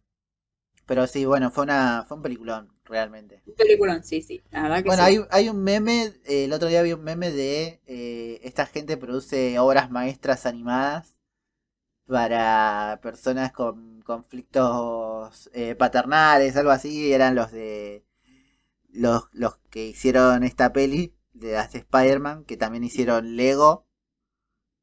Eh, creo que hicieron Lego, Lego, Lego Batman bueno. y a ver, ya te digo. Uno de ellos era el guionista de Clown High. ¿Cuál es esa? ¿Te acordás la de la serie que dan en Cartoon Network que est- estaban todos los clones de Lincoln, Ah, Juana de Arco, Sí, sí, sí, todos estos que iban a la secundaria? Él fue uno de los guionistas de esa serie. sí, sí, sí, sí, me acuerdo, me acuerdo. Pero bueno, sí, tenían, tenían esta, este meme con est- esta gente que hizo esta, estas películas. Y como, y siempre des- destacándose o separándose de lo que es eh, eh, Disney y todas las otras películas de, de DreamWorks también. Eh, También hizo de, de Mitchells vs. The Machines, que si no la Mitchell vieron, vs. The Machine, sí, sí, sí, Es- sí. es buenísima esa película, por favor, si no la vieron, véanla porque está en Netflix, es espectacular. Es muy buena película. Que injustamente también perdió el Oscar. ¿no? La de el Oscar porque sí, pues estaba esa mierda de Creo que- encanto. Creo que estaba. Está. Encanto. Es verdad, era esa. Ah, acá encontré el meme. Hacemos obras maestras dirigidas a gente con problemas paternales. Lluvia de hamburguesas. Lluvia de hamburguesas es muy buena. Sí. Sí. O sea, vos decís, vos yo no daba dos pesos y. Pero sí, Lego Movie, Mitchell vs. The Machines y las dos de Spider-Man. Y es como, sí, esta gente la rompe. Sí, sí. Pero bueno. eh, vamos a ver qué, cuándo Y, sale. pará, porque- Y también dirigieron eh, 21 y 20 Jump, eh, 22 Jump Street, que son peliculones. sí. Que también, o sea, van con. O sea, el humor y la, la, la emoción que manejan van por ese lado. Eh, Pero bueno, ya con eso dicho, eh, podemos pasar a la última película del día si querés. No sé si tenés algo más para decir. No, esperemos, estamos esperando la secuela. Vamos a Sí, esperar la sí. secuela. Para la Bueno. secuela no, la tercera parte, la tercera Bueno, parte. y la última película que vimos fue The Flash, Lash. dirigida por Andy Muschietti, Argentina, papá. Vamos, carajo. Eh, nada, The Flash que tiene. Me pasa a mí que la vi y dije: Esto tiene cosas que me gustan, cosas que no me gustan para nada, eh, que me parecen un desastre y cosas que me parecieron que estuvieron buenísimas. O sea, como que todo el tiempo subir y bajada. Eh, ni siquiera quiero hablar del CGI porque, bueno. No, el CGI es inmirable, sí, ya. Eso, eso es lo primero, chicos, el CGI es inmirable. Por ahí eh, ya no, no hay un, un desastre, pero. Desastre.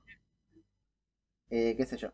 Eh, ponele, en el momento, en el momento donde él entra a la Speed Force y Sí. está rebobinando, no me pareció, me pareció que bueno, eso ahí no me hizo tanto ruido porque bueno, están en, en la fuerza de velocidad y todo es medio lisérgico y no tiene por qué ser eh, secuencias. O sea, me, me coincidía, pero después no sé, la escena de, de los bebés, que- o sea, me Ay, que no, es horrenda, boludo, es inmirable. eso fue, fue raro. Pero bueno, para poner un poco en contexto, esta película se retrasó 20 millones de veces. Tenía que salir Sí, hace como, casi no sale, vamos a decir la hace verdad. como porque- dos años tenía que salir. O sea, Sí. casi no sale porque bueno, Ezra Miller eh, básicamente eh, se convirtió en un supervillano real en Hawái. Sí. Y nada, Eh. se, se decía que golpeó gente, secuestró gente, casi empieza una secta, eh, de todo, de todo. Sí, no, verdad, mira, todo lo, todo lo malo que podía hacer lo hizo, vamos a decirlo así. se ha sacado las ganas, eh, em, tuvo como un delirio místico. De hecho, si se dieron cuenta, eh, en ningún momento hizo prensa. La prensa No. de la película la hicieron Keaton, Affleck, la chica que hace, no me sale el nombre, pero la chica que hace de Supergirl, Sasha Calle, eh, Jack- sea, ella. O En Sasha ningún Calle. momento a, a Miller no hizo entrevista, no hizo nada, fue recontra y te das recuenta si ves las fotos, si ves los videos, fue redopado a la Van Premier Los Ángeles que estaba recontra redopado, se notaba que caminaba tipo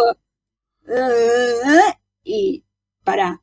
O sea, se nota que no había la Y bueno, y la realidad es que Andy Muschietti le encajaron esta película que era todo un desafío.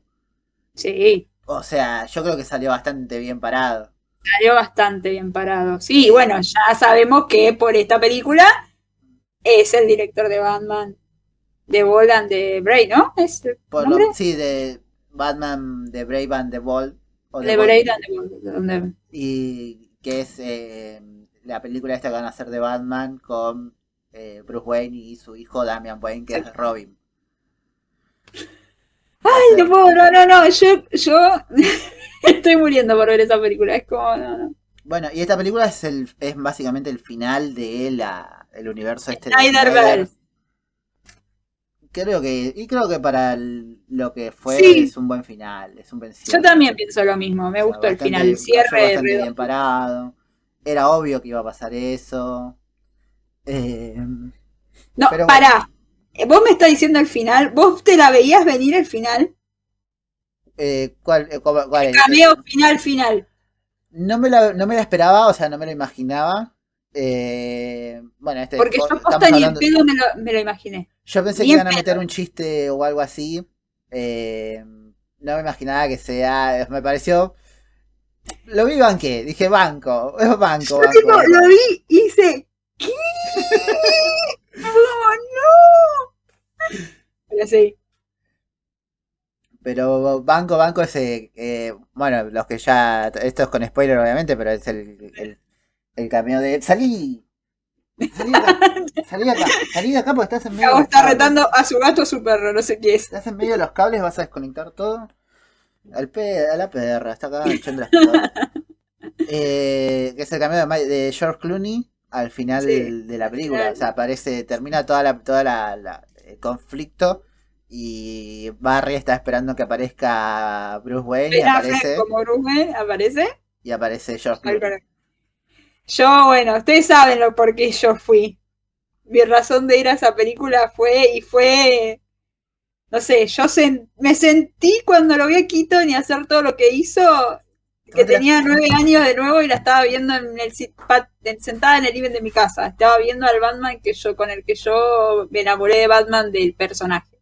Es que de- real- de Batman. realmente Keaton es lo mejor de la película para mí. Sí, sí, sí, sí. Ah. Yo, yo me paro, pues el señor es, es, es lo mejor que de la película.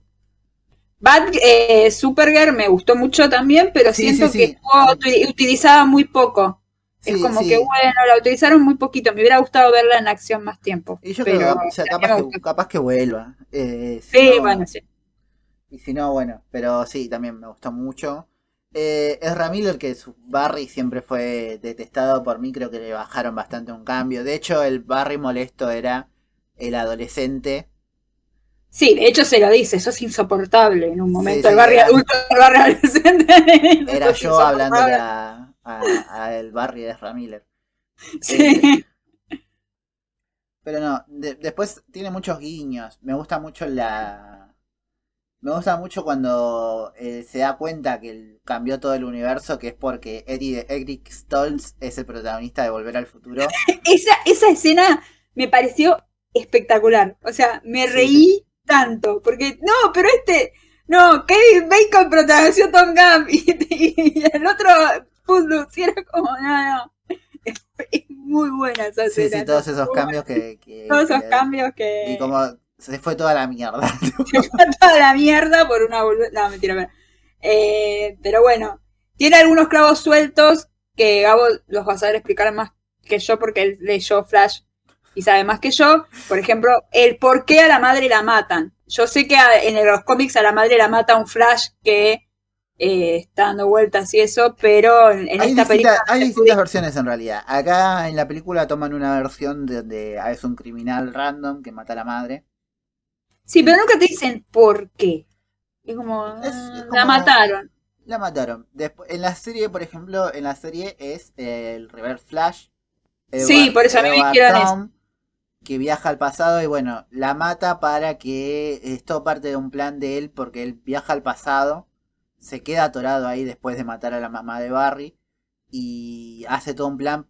Barry en realidad se va a convertir en Flash a los 30 años, ese es el primer... eh, es- originalmente eh, ocurría de esa manera, pero él cambia todo para que Barry se convierta en Flash a los 24. Muchos años antes, ¿por qué? Porque al convertirse en Flash activa la Speed Force y él puede volver a su tiempo, porque él es del futuro. Claro, por eso. Eh, Entonces, Entonces nada, eh, eso es en la serie. En la película de Flashpoint eh, animada, eh, es también un criminal random, pero bueno, el que interfiere... eh, pasa más o menos lo mismo, Barry interfiere para que no maten a la madre. Y la madre sigue viva. A mí, ponele, una de las cosas más flojas que me pasa en esta peli es la... la los padres. Es- Son como súper... es, es esa relación de padre idealizada, genérica, es como toda esa secuencia para demostrarte, bueno, sus papás los querían y su mamá era como esta cosa eh, súper... ay, a mí eso me gustó. La- te digo que la escena cuando se despide la madre, cuando ya decide que, bueno, tiene que morir, Eso sí, eso sí, yo hablo de la secuencia de la madre cocinando y el Barry chiquito ahí ayudándole y el padre yéndose a buscar el, la lata de, de salsa. Sí, Es muy escena de eh, secuencia de esposa muerta, ¿viste? Cuando hay alguien en una película viendo las Rosa de Guadalupe y después se muere la mina. viendo la- las escenas, viendo videos de la esposa que está corriendo por el pasto o está riéndose o, o en una hamaca o no sé, está siempre contenta y como el chabón todo oscuro viendo esos videos. Bueno, es un poco eso, es como muy genérico. Como que. eh, medio propaganda de, de galletitas. Sí. Eh, pero tampoco me parece tan grave. Es como, bueno, me pareció lo más flojo, pero de alguna forma había que representar esa relación. Eh, la relación de Barry y el padre me parece que está bien, pero bueno, yo siempre tengo la vara de la serie. Sí. Y en la serie es muy superadora esa relación. Y ni siquiera te digo porque esté en una temporada desarrollándola. Vos ves el primer capítulo de Flash.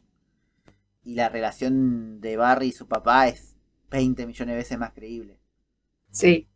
O sea, realmente decís, claro, son padre e hijo. Acá es como, bueno, sí, eh, te lo creo, pero no me, no me compra. Te falta un poco. Te falta un falta poco. algo. De hecho, creo que ni siquiera es el mismo padre que aparece en Día No, no es el mismo. Es otro. Yo también me, me di cuenta que era otro. Es otro. sí, sí, Es otro actor, así que es, Es como, otro bueno. actor.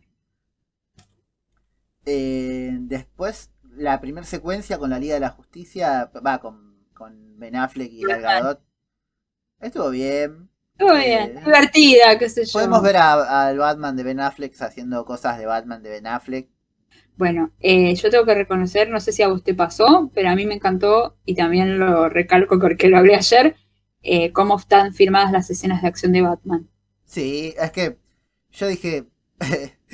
es. es- es, eh, le pasó lo Busquete mismo de ser fan de Batman y le puso a todo a Batman. Muschietti que tenía muchas ganas de filmar una película de Batman. De hecho, Claro. lo va a hacer. No va a Eh, ser. Y se nota porque todo, todo lo referente a Batman es increíble. Sí, eh, sí. desde que aparece Ben Affleck, cómo está interpretado por Ben Affleck. Los chistes. eh, este shipeo que siguen teniendo con la Mujer Maravilla, Ben Affleck y, y Gal Sí. Eh, está impecable. eh, y toda la persecución también en la calle. Todo está Bueno, buenísimo. No sé si a vos te pasó, pero creo que te, sí. ¿Viste cuando los, los tiene con el lazo y todo lo que dice Batman? Sí, Es todo lo que pensamos nosotros sí, sí. de sí. Batman. Es genial porque hablaba, estaba con mi amiga y era, che, boluda, es lo que decimos nosotras de Batman. Pero bueno, sí, sí. y, y también y la charla que tiene eh, Con, el con Bruce Wayne de Ben Affleck con, con Barry Sí. antes de que Barry le dice che volví un día en el pasado y, y Ben Affleck le dice como que le, le tira esto de bueno las cosas que nos pasaron nos convierten en lo que somos eh, y todas estas reflexiones muy de Batman están muy bien y creo que está muy bien dim- o sea Batman Batman siempre va a ser Batman. Batman, eh, pero aparte de eso, es como un superhéroe para la- lo que es el argentino, es como súper icónico. Es como Argentina es un país muy batmanero. sí, Eh, somos re Batman. Estamos totalmente atravesados por, por la figura de Batman. Entonces creo que, bueno, es un poco la fantasía de, de Muschietti de hacer, bueno, darse los gustos que, que tenía para con el personaje. No sé si. venía a firmar a la matanza de Brady de Ball.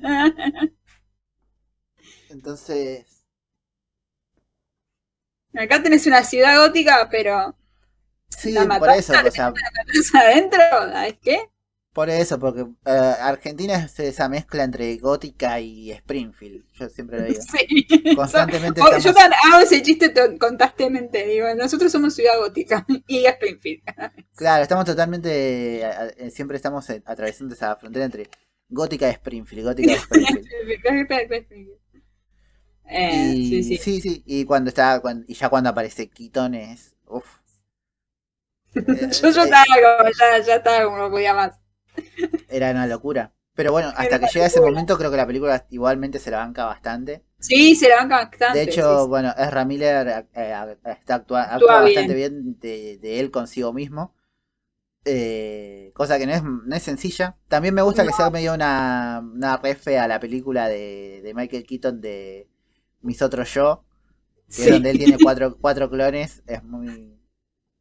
un poco por ahí. Y nada, pero de- después, eh, cositas flojas, los compañeros estos del laburo, que después son los amigos de- del Barry, del, Ah, sí. universo alternativo, súper desaprovechados. La mina era es una de las de Derry Girls que son muy graciosas y lo poquito que hace es gracioso, pero está desaprovechado. Iris West, bien, gracias. Estaba como figurita tipo, bueno, la ponemos cinco minutos para que haya química entre ellos dos y ya está. Sí, que tampoco. Eh, creo que hasta ahora no existe versión donde, eh, audiovisual donde Iris y Barry tengan química realmente. Bueno. Eh, después, no sé, todo el, todo el tema del padre y el juicio está bastante bien. Sí. Pero bueno, Pero digamos que yo viste que hice muchas veces el chiste que yo iba a ver a Batman, no la película de Flash. Porque se sentía en realidad una película más de Batman que de Flash. es que tiene ese tono oscuro. Flash es un superhéroe bastante alegre. Eh, Bastante alegre, chistoso, eh, no sé, medio sé si- jodón. Wally, Wally West en realidad es chistoso, Wally West. Barry no tanto, pero tiene como un tono más eh, fantasía. Claro. De hecho, en, en la serie de Flash, eh, que pasa en el mismo universo que Arrow, está este chiste constante de que, bueno, vos te enfrentás al Capitán Boomerang y a Gorilla Grodd, y yo tengo que pelear contra Deathstroke. Entonces, Sí. eh, y, y está constantemente esa- ese contrapunto. Eh, o, o vos peleas contra el Capitán Frío y yo tengo que enfrentarme a Ra's al Ghul. Eh, Sí. Así que por eso, Flash, tanto en esta película como en Flashpoint, se siente como algo más batmanesco por el tema, también medio fin del mundo. Claro. Eh, Sí, sí. Sí, sí creo, sí creo que lo flojo ponerle es que sea la película de Flash y sea el villano de, de Superman. De of Sí, Steel. es verdad. Ujú. Eso es Eh, verdad, de Man of Steel, que tiene que salvar el mundo del villano de Superman sin Superman. ¿Vos eh, sabías los cambios que iba a haber? De cuando toda esta secuencia de los universos. Sí, Sí. sí, sí, sí, sabía. ¿Sabías? Lo vi en TikTok.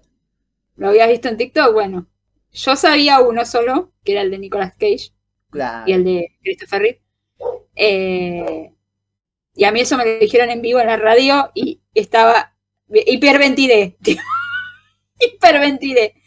Porque, a ver, el, el cameo de Nicolas Cage peleando contra la araña giganta, gigante es algo que a la gente que le gusta mucho el cómic y es muy nerd como nosotros, eh, es algo que nos quedó que nos hubiera gustado ver y no lo vimos. No sé si la araña. La araña, pero ver a Nicolas Cage como Superman nos quedó la Sí, espinita de siempre quedó eso. De ese entonces Superman fue muy un, lindo un lindo de, de- detalle, digamos, me gustó mucho, la verdad que me, me reí mucho en ese momento, me dije, no, esto es genial. Eh, bueno, me gustó mucho, muchos se quejaron del deepfake de, de Christopher Reeve. Con y- Supergirl. con Supergirl, pero a mí me pareció lindo porque era un homenaje, digamos, bueno, si yo iba con mi vieja, eh, mi vieja va a estar contenta porque obviamente el Superman que- con el que ella creció es el de Christopher Reeve. Sí, es que hasta pusieron una escena de, del Batman de Adam West. Adam West. Sí, yo, porque yo estaba, yo estuve jodiendo una semana, voy a ir a ver al Batman de Quito, voy a ver a Quito, voy a ver a Quito, acá ya no me soportaba más nadie, y mi viejo me dice, no aparece el que yo veía en la tele en blanco y negro. Digo, no sé, qué sé yo, cuando apareció, digo, ay, apareció Adam West, y le conté a mi viejo y dice, ah, viste que iba a aparecer.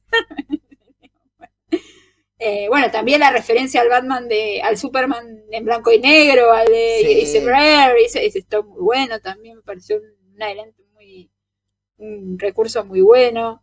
Eh, Es que ta- igual, eh, o sea, como está presentado está bueno, pero no es nada que las series de DC no estuvieron haciendo los últimos sí, eso me 15 años. dijeron gente que vio la serie de DC. O sea, Sí, sí. Flash lo hizo, eh, hace poquito lo hizo Titans en un- Sí. una secuencia de Lo hicieron con Crisis en Tierras Infinitas.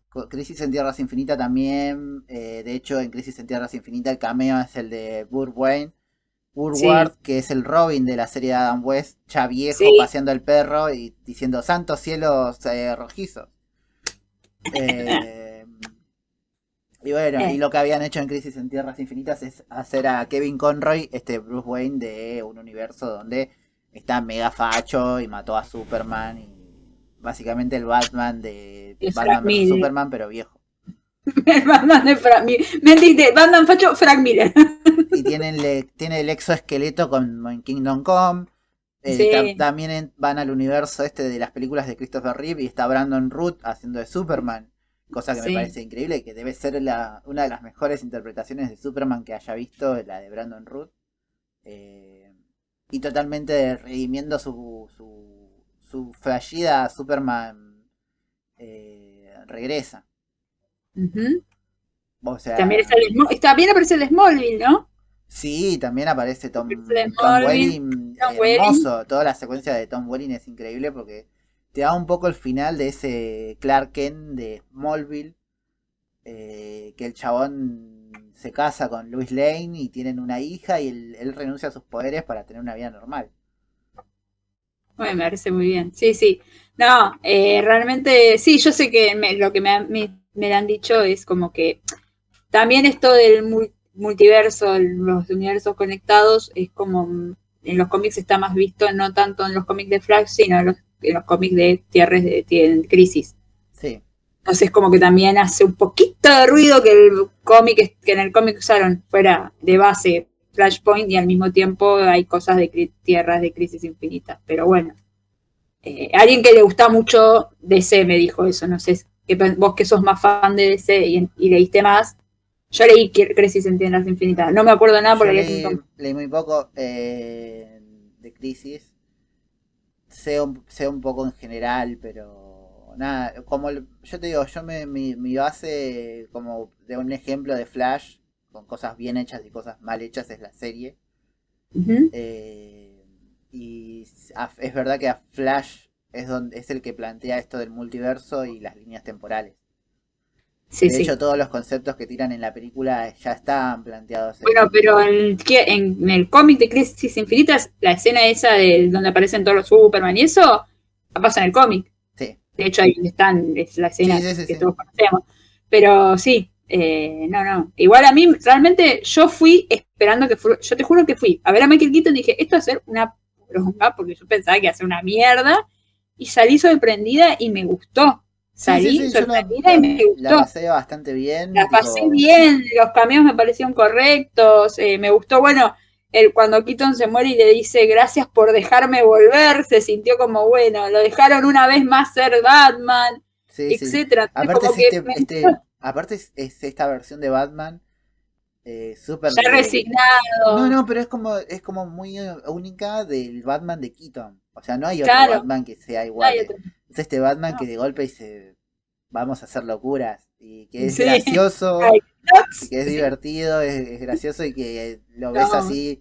Me gusta porque es medio una refe también a Frank Miller, no, a Sí. Grant Morrison con todo el pelo largo y la barba, todo muy en una. Sí, estuvo buenísimo. Yo me entré a reír y dije, esto está de Gran Morrison. Sí, sí, que le faltaba decir los las películas de superhéroes son una mierda, tipo. Sí. Era, encima ayer dieron el capítulo de los Simpsons que van a la, a la comiquería y están Alan Moore, eh, creo que es el Grant Morrison el que está Sí, también, sí. y el de Mouse. Yo me estaba cagando la risa porque tipo, cuando Alan Moore le, le- viene Bar y le dice, ay, me encantó tu nombre del hombre radiactivo, le dice, ¿te gustó que sea el hombre radiactivo un cantante de jazz deprimido? No sé qué. Me está cagando la risa, digo, "Este está muy bien hecho. Pero, no, pero sí, sí, eh, la liga de los, de los superhéroes, ¿cómo era? De los escritores De los, super- de los escritores independientes, algo así. independientes, algo así. Pero bueno, eh, sí, Sí, sí. cuando entra, cuando aparece es como wow y No, no, a mí ayer me cargaban, porque ayer tuve la radio y me cargaban porque dice, me decían, claro, cuando Vicky vio la mansión, claro, cuando yo vi la mansión, toda la mansión oscura, todo, cuando abre la puerta, yo ya estaba, estaba un poco más para arriba, vamos, Michael Keaton. que muy bueno, bien. a- Y aparte eso es re Flashpoint, porque el primero que va a buscar Sí. Barry es a, A Batman, a Batman, que en realidad se encuentra con Thomas Wayne. En ese Thomas universo. Wayne, exacto, sí, sí, pero es como, no, no, yo la verdad eh, me gustó mucho, Eh, me da mucha pena porque, bueno, vimos a Michael Keaton, pero me hubiera gustado verlo en Batgirl, realmente me dieron ganas de ver Batgirl, eh, porque creo que me hubiera visto ver a Batman mentor, porque en realidad Claro. va a ser el mentor de, iba a ser el mentor de Barbara Gordon. Es algo que está en los cómics y de los cómics se sabe, pero a mí me gusta mucho Batman como mentor de Barbara Gordon, eliminando ese panel que nunca lo vi y nada, nunca pasó, en donde Barbara Gordon le da un beso. Eso nunca pasó. No sé bueno, si lo pa- viste. pasa que eso es muy de la serie de Adam West. Nunca pasó. Ese panel nunca pasó. En mi vida está borrado. Yo lo vi, tipo está así. Lo vi y dije, esto es un asco. No, chau, me voy. Eh, pero bueno. Eh, porque Batman es como un padre para Bárbara Gordon. No podés hacer eso. Eh, depende de la versión. En la serie de los de Adam West era. Batgirl era. estaba ahí para shipearse con Batman. Sí, pero lo shipeábamos más con Robin. Ah, no sé, no me acuerdo. Tendría que volver a ver la serie. En la serie, de los, no, en la serie de los 90 sí. Sí, a la los 90 sí. Pero no, pero posta. Bueno, pero la película de. La horrible película de Bat Kilmer que todos decidimos olvidar. Eh, Bárbara Gordon está como para. Está con cosas, está con Robin, que no me acuerdo qué Robin era. Se me fue el nombre. Eh, del chico. Chris O- el- ¿Qué versión de Robin era? Era Dick Grayson. ¿Era de Grayson? Sí. Ah, era de Grayson. No, porque no me acuerdo si lo habían cambiado, por eso. No, no, es, es- de hecho. Era, Era de Grayson. sí. De hecho, tiene toda esta historia de los, los Grayson voladores y. Sí, sí, y sí. Se mueren. Eh, bueno, es como, no sé, pero bueno, así es como, yo estaba muy contenta, digo, yo salí tipo, ¡ah! Así, No, sí, sí, a mí también me, me gustó mucho. eh, sentí como muy auténtico el, el Bruce, tanto muy el Bruce Wayne como el Batman de, de Keaton. Eh, este Batman que tampoco es mala onda, ¿viste? No, no, nada que ver, es un Batman, en sí, Batman copado. sé Pero es totalmente coherente con el Batman de los 90, de las películas de Tim Claro. Burton. Más allá de que, bueno, este tiene como los trajes más. Tiene más movilidad y los trajes tienen Claro. otro look. Y además de todo eso, es como, bueno, las secuencias de pelea claramente son más impresionantes porque están hechas por computadora y con dobles. Sí, en la época nuestra no. Eh, sí, sí, no, es... eh, la verdad que fue una linda película para cerrar, como dijimos, el universo de Snyder. Después yo creo que, a ver, para mí, no, hubo una no secuencia sé, que me encantó, que me causó mucha gracia porque era como todos matándose con rayos y poderes y Barry corriendo por todos lados. Y las, estas naves eh, kryptonianas haciendo mierda a los tanques. Y cae Keaton, le pone un gancho a una nave, un gancho a otra, se las lleva y las hace mierda chocando una contra la otra y como ganchos. Tipo, ganchos. Es Batman. Ay, Batman. No, no, no. Es que creo que eso es lo que nos gusta a nosotros de ese Batman. ¿Entendés? Por eso. Eh, Después también pero. eh, la- tiene, porque tiene estos chistecitos como cuando lo sube a todos al ascensor y que saca un coso raro y de golpe era un metro y lo, está, lo empieza a medir. ¿Cuánto pesa? Esa parte es buenísima. Eh, no, no, no. Eh, por eso digo que Andy Muschietti va a ser un gran director de Batman, yo creo. va a ser, un gran- va a o sea, ser una se- gran película. demostrado, o sea, va, va a tener quedó demostrado que Andy Muschietti es un gran director de, para, para este tipo de cine. Aparte manejó muy bien el equilibrio, tipo lo que era humor con escenas que Claro, realmente sí. eran No, no había ese humor eh, innecesario que tienen algunas películas de Marvel, que yo amo Marvel, O, pero o, o la misma Shazam, o O la de los dioses, ¿cómo se llamó? La última que fue re mal, la de, la de Will Smith. ¿Will Smith ah, era? no, ni idea. No, la de la roca. ¿qué Will- la de la roca. Ah, Adam Adam.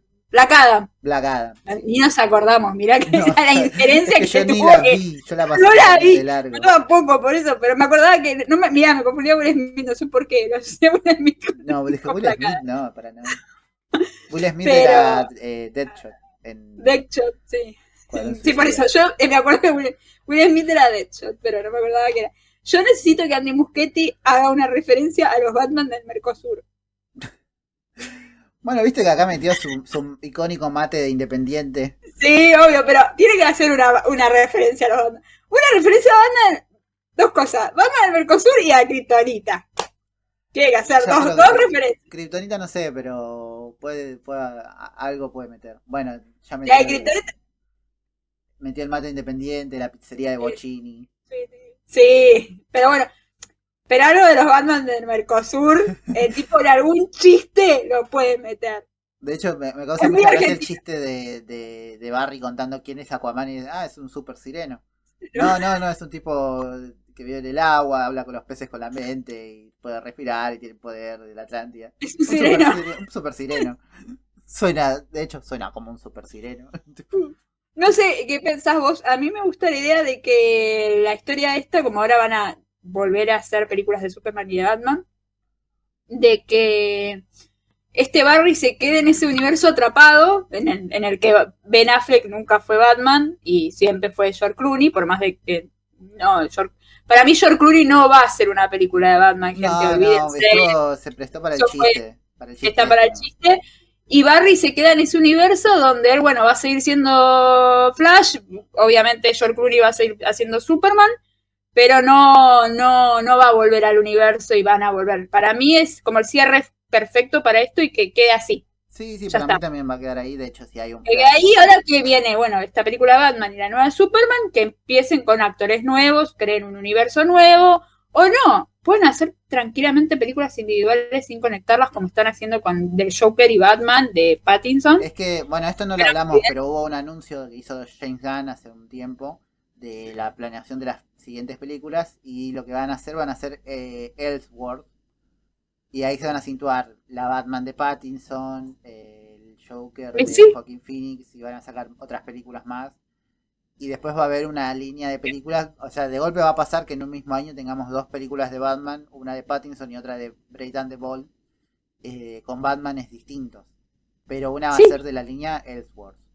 No, es que sí, yo creo que el Batman de Pattinson, en este momento en el que está el Batman de Pattinson, que es el Batman de, yo creo que tiene año uno, ¿no? Es como más, está basado un poco en año uno, ponele que es esto que está descubriendo cómo ser Batman y el Sí, un Batman que se detective, Batman que todavía no es Bruce Wayne, que ah, te voy a recar a piña.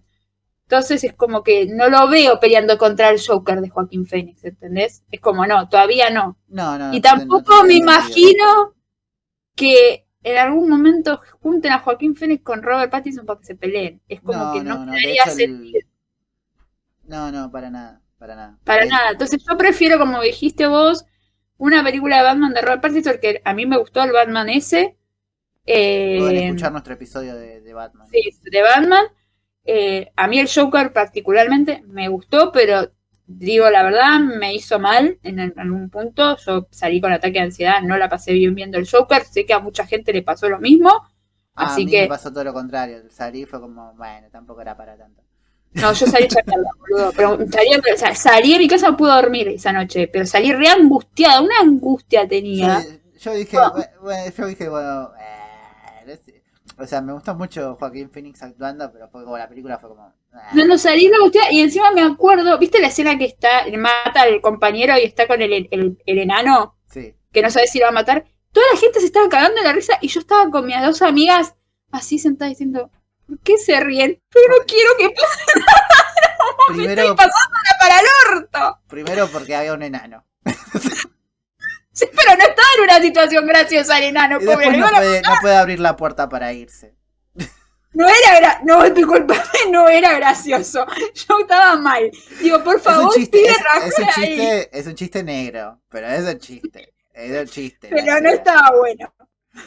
Ahí ya, no. bueno, depende del humor de cada uno, pero era un chiste negro. No, yo humor negro me cago. Hay, humor negro, pero acá te digo que me, me sentí como.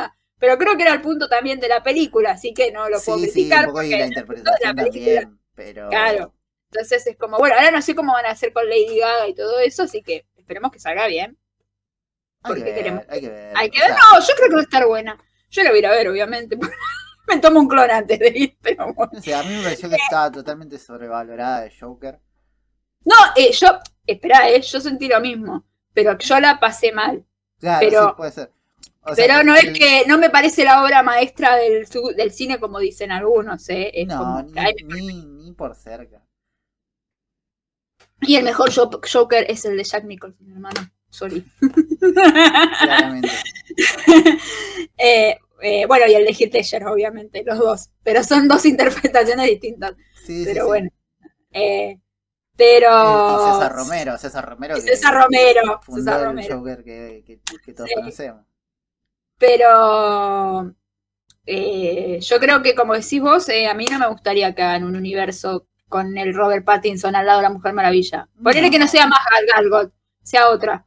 Eh, No, tampoco- no, yo no creo que pase. Yo no quiero sí, que pase sí y me tampoco. imagino, sí me imagino metiéndolo en un evento tipo Crisis en Tierras Infinitas y bueno, de Claro, Tipo un de cameíto, porque no- Sí, pero no, nada no más. un cameo, sino una participación, que de hecho es lo que pasa en. Crisis en Tierras Infinitas, que van a buscar a, no sé, al Superman de, de, Chris- de las películas de Christopher Reeves para que ayude a los personajes de la Roverso. Dicho Claro. esto, también quiero decir que me pareció que, habiendo tanto cameo a película y a serie, que no le den un 5 segundos al Flash de Gran Gustin, siendo que Sí. Flash sí tiene una importancia hoy en día en el mainstream es gracias a esa serie, que de hecho, De hecho, serie- mis sobrinas están viendo esa serie, están reenganchadas. porque por lo menos las primeras temporadas son muy buenas. Sí, sí, sí. Y de hecho lo que hizo fue darle un cierre al Flash de los 90 eh, y darle como un empujón también al, a este Flash de esta película. Que de hecho no lo mencionan, pero en teoría el Flash se llama Flash porque se encuentra en- con el otro Flash en Crisis en Tierra Sí, el Crisis en Tierra Infinita sí tiene el cameo, sí, sí, sí. Eh, Eh, y pero- después pero tenemos el, cameo en el video de Flash, eh, de Pachu. Claro, también podrían haber metido De pronto, Flash. y que aparezca corriendo. ¿Sabes que ese es el hijo, el Flash ese es el hijo de Miguel Ángel Rodríguez? Que encima que está, está Pichu cantando. y eso El todo- bicho no sabía que iba a Pichu pasar. No sabía, y cuando dice Flash tienta. aparece el otro corriendo a todo lo que da. Y por eso se tienta, así como se tienta y no puede parar. Ay, qué no, buenísimo. Necesito por favor que hagan una referencia a la de Batman sobre los lo, lo del Mercosur, los Batman del Mercosur. Se lo pido. Pero bueno, eh, sí, bueno, es una, fue una buena película, una buena película de cierre. Ahora vamos a esperar qué nos trae este nuevo universo que van a crear Andy Muschietti, algún otro- no sé quién va a ser el director de la de Superman, así que No, creo que todavía no se sabe. Están definiendo. se sabe y O sea, tampoco quién va. eh, está todo en preproducción, o sea, Pero está todo siendo orquestado por James Gunn. Eh, Andy Black como Batman. Lo único que voy a decir. no, mentira. Andy Versal como Batman. Yo la tiro. Mira lo mismo. Tiene que ser un Batman. Andy Versal, Andy tiene que ser Versal un como Batman medio treintañero porque Demian va a tener. Tiene 10 años. 33. Va a tener entre 10 y 15 años. El sueño del pibe de ser De Batman. hecho, lo fui de hecho, bueno, lo, lo ideal sería que hagan, una vez que aparezca Demian, eh, hagan Super Sons Sí. Ah, estaría buenísimo eso, sí. con el hijo de, de- de Superman. Eh, que hay una, una película animada de Super Sons, está muy buena. Ah, la voy a buscar. No sabía, la voy a buscar. Sí, salió hace muy poquito. Está buena, Bueno. está buena, está buena. No, mentira, igual medio- no, como es un chiste de gorda. medio 2D, 3D, hay un mix que queda bastante bien. Pero bueno. Así que no, veremos qué nos trae el futuro de DC. De Marvel tenemos Secret Invasion que empezó, si quieren verla. ¿Cuál Un buen capítulo. primer capítulo? Yo todavía no lo vi. ¿Cuál es tu...? No voy a decir el spoiler, pero me pareció una buena. Como, como el todo de Marvel. Marvel la serie las empieza muy bien y después vemos que la mitad floja y en el final levanta. Así que empezó bien. Ahora vamos a ver cómo sigue. Igual este año siento que aflojaron un poquito, porque el año pasado Sí, porque era- aflojaron con las series, viste que dijeron como que no van a alargar tantas series por el tema del CGI y todo eso. es Como que... Sí, aparte de que no les venía haciendo contraproducente, porque era como todo el tiempo Sí. había algo. Sí, por ejemplo, Miss Marvel no tuvo el éxito que tuvo porque estaba al mismo tiempo que Obi-Wan. Y era como Claro. todo el mundo miraba Obi-Wan, era, obvio. Eh, entonces, así que sí, y ahora la de Marvel sale en noviembre, así que esperaremos a ver qué pasa ahí. Pero, claro. Eh, creo que Blue Beetle viene ahora de DC. Es verdad también. Sale Blue Beetle. Yo no creo que la vaya a ver, muchachos. Eh, a mí el chabón me ca- el que hace de Blue Beetle me cae muy bien, así que que es el, el pibe de Cobra Kai, Sí, es el pibe de Cobra Kai, sí, sí, sí. así que me, me interesa y el tráiler por lo menos eh, dije "Eh, puede, ser divertido. Sí, es- es A mí me divertido. dio mucho. Cuando fui a De ver de- Spider-Verse, De- no, de hecho de Flash eh, lo que tiene es que por lo menos es divertida. sí, es divertida. O sea, Y tiene un humor divertido cuando tiene que tenerlo y cuando tiene que ser serio es seria. Entonces Sí, está bien. No te- entonces está bien llevada el, el trabajo, el guion. Aparte- Se nota que- Aparte lo que, lo que lograron con todo el bardo que tenían para hacer esta película fue increíble. Sí. O sea, en ese sentido Muschietti se lució porque o sea, todos los problemas que tuvo esta película de atrás a la hora de guionarse. Ponían guionista, se iba al guionista. Ponían otro guionista, se Sí. iba ese guionista. Cambiaron de director como tres veces. Eh, Sí, Ezra, boludo. Miller, Ezra Miller, eh, cometiendo genocidio en Hawái. Hawái. En el medio que le, cancelaron la película a Keaton, porque le dijeron no, Batgirl no va. Eh, Y borraron la mierda de la película. el reinicio de todo DC. Eh, Sí. James Gunn tomando el poder. La aplazaron como cuatro veces. Eh, nada, la verdad que eh, con ese contexto general bastante bien. Sí, sí, sí, la verdad no, que sí. No habrá sido un, no habrá sido un No proceso es un fácil. peliculón, pero es una buena película para ver y para cerrar la parte de Snyder, que ya, chicos, eh, yo, al- soltemos a Snyder, por favor, ya está. Eh, le, está- le estás pidiendo a los termos que dejen de ser termos. Bueno, pero ya cerremos, ya está Snyder, ya está haciendo otras cosas, vayan a ver sus otras películas, todo, y ya está. Eh, creo que ahora va a sacar un cómic o una serie, algo así. Sí, una cosa para Netflix. es. Bueno, por eso, que ya vayan a ver eso y ya Snyder ya está en el DC, ya terminó, y vamos a ver qué creaste en estos nuevos directores que van a elegir. Así que bueno, hemos Bueno. hablado de. Nos hemos puesto un poco al día al día con todo, con todo lo que veníamos debiendo. con todo lo que vimos y veníamos viendo. Y bueno, no se suban a submarinos, por favor. que no están preparados para bajar al Titanic, A menos que sea Jane Cameron. al menos que sea en cámara. Eh, y bien, esperemos a ver qué vamos a ver dentro de poco. Vamos a ver qué sale. Barbie. Saltamos de Superman a Barbie. Me Barbie, encanta. Barbie va a ser increíble. Barbie va a estar de buenísimo. hecho, estoy. Bueno, anuncio acá, los que escuchen, llegaron hasta acá. eh, Estamos organizando una juntada con, con las taradas, que son un canal de Twitch, unas amigas, eh, para ir a ver Barbie todos juntos el 22 de julio más o menos. Por ahora es el Cinemar de Palermo, ya vamos a estar anunciando bien, pero. Barbie, pero Barbie bueno, va a ser era- es un poco el la película del año. Sí, sí. Chupala Nolan. Chupala Nolan, exacto. Yo te quiero Nolan, pero chupala es Barbie.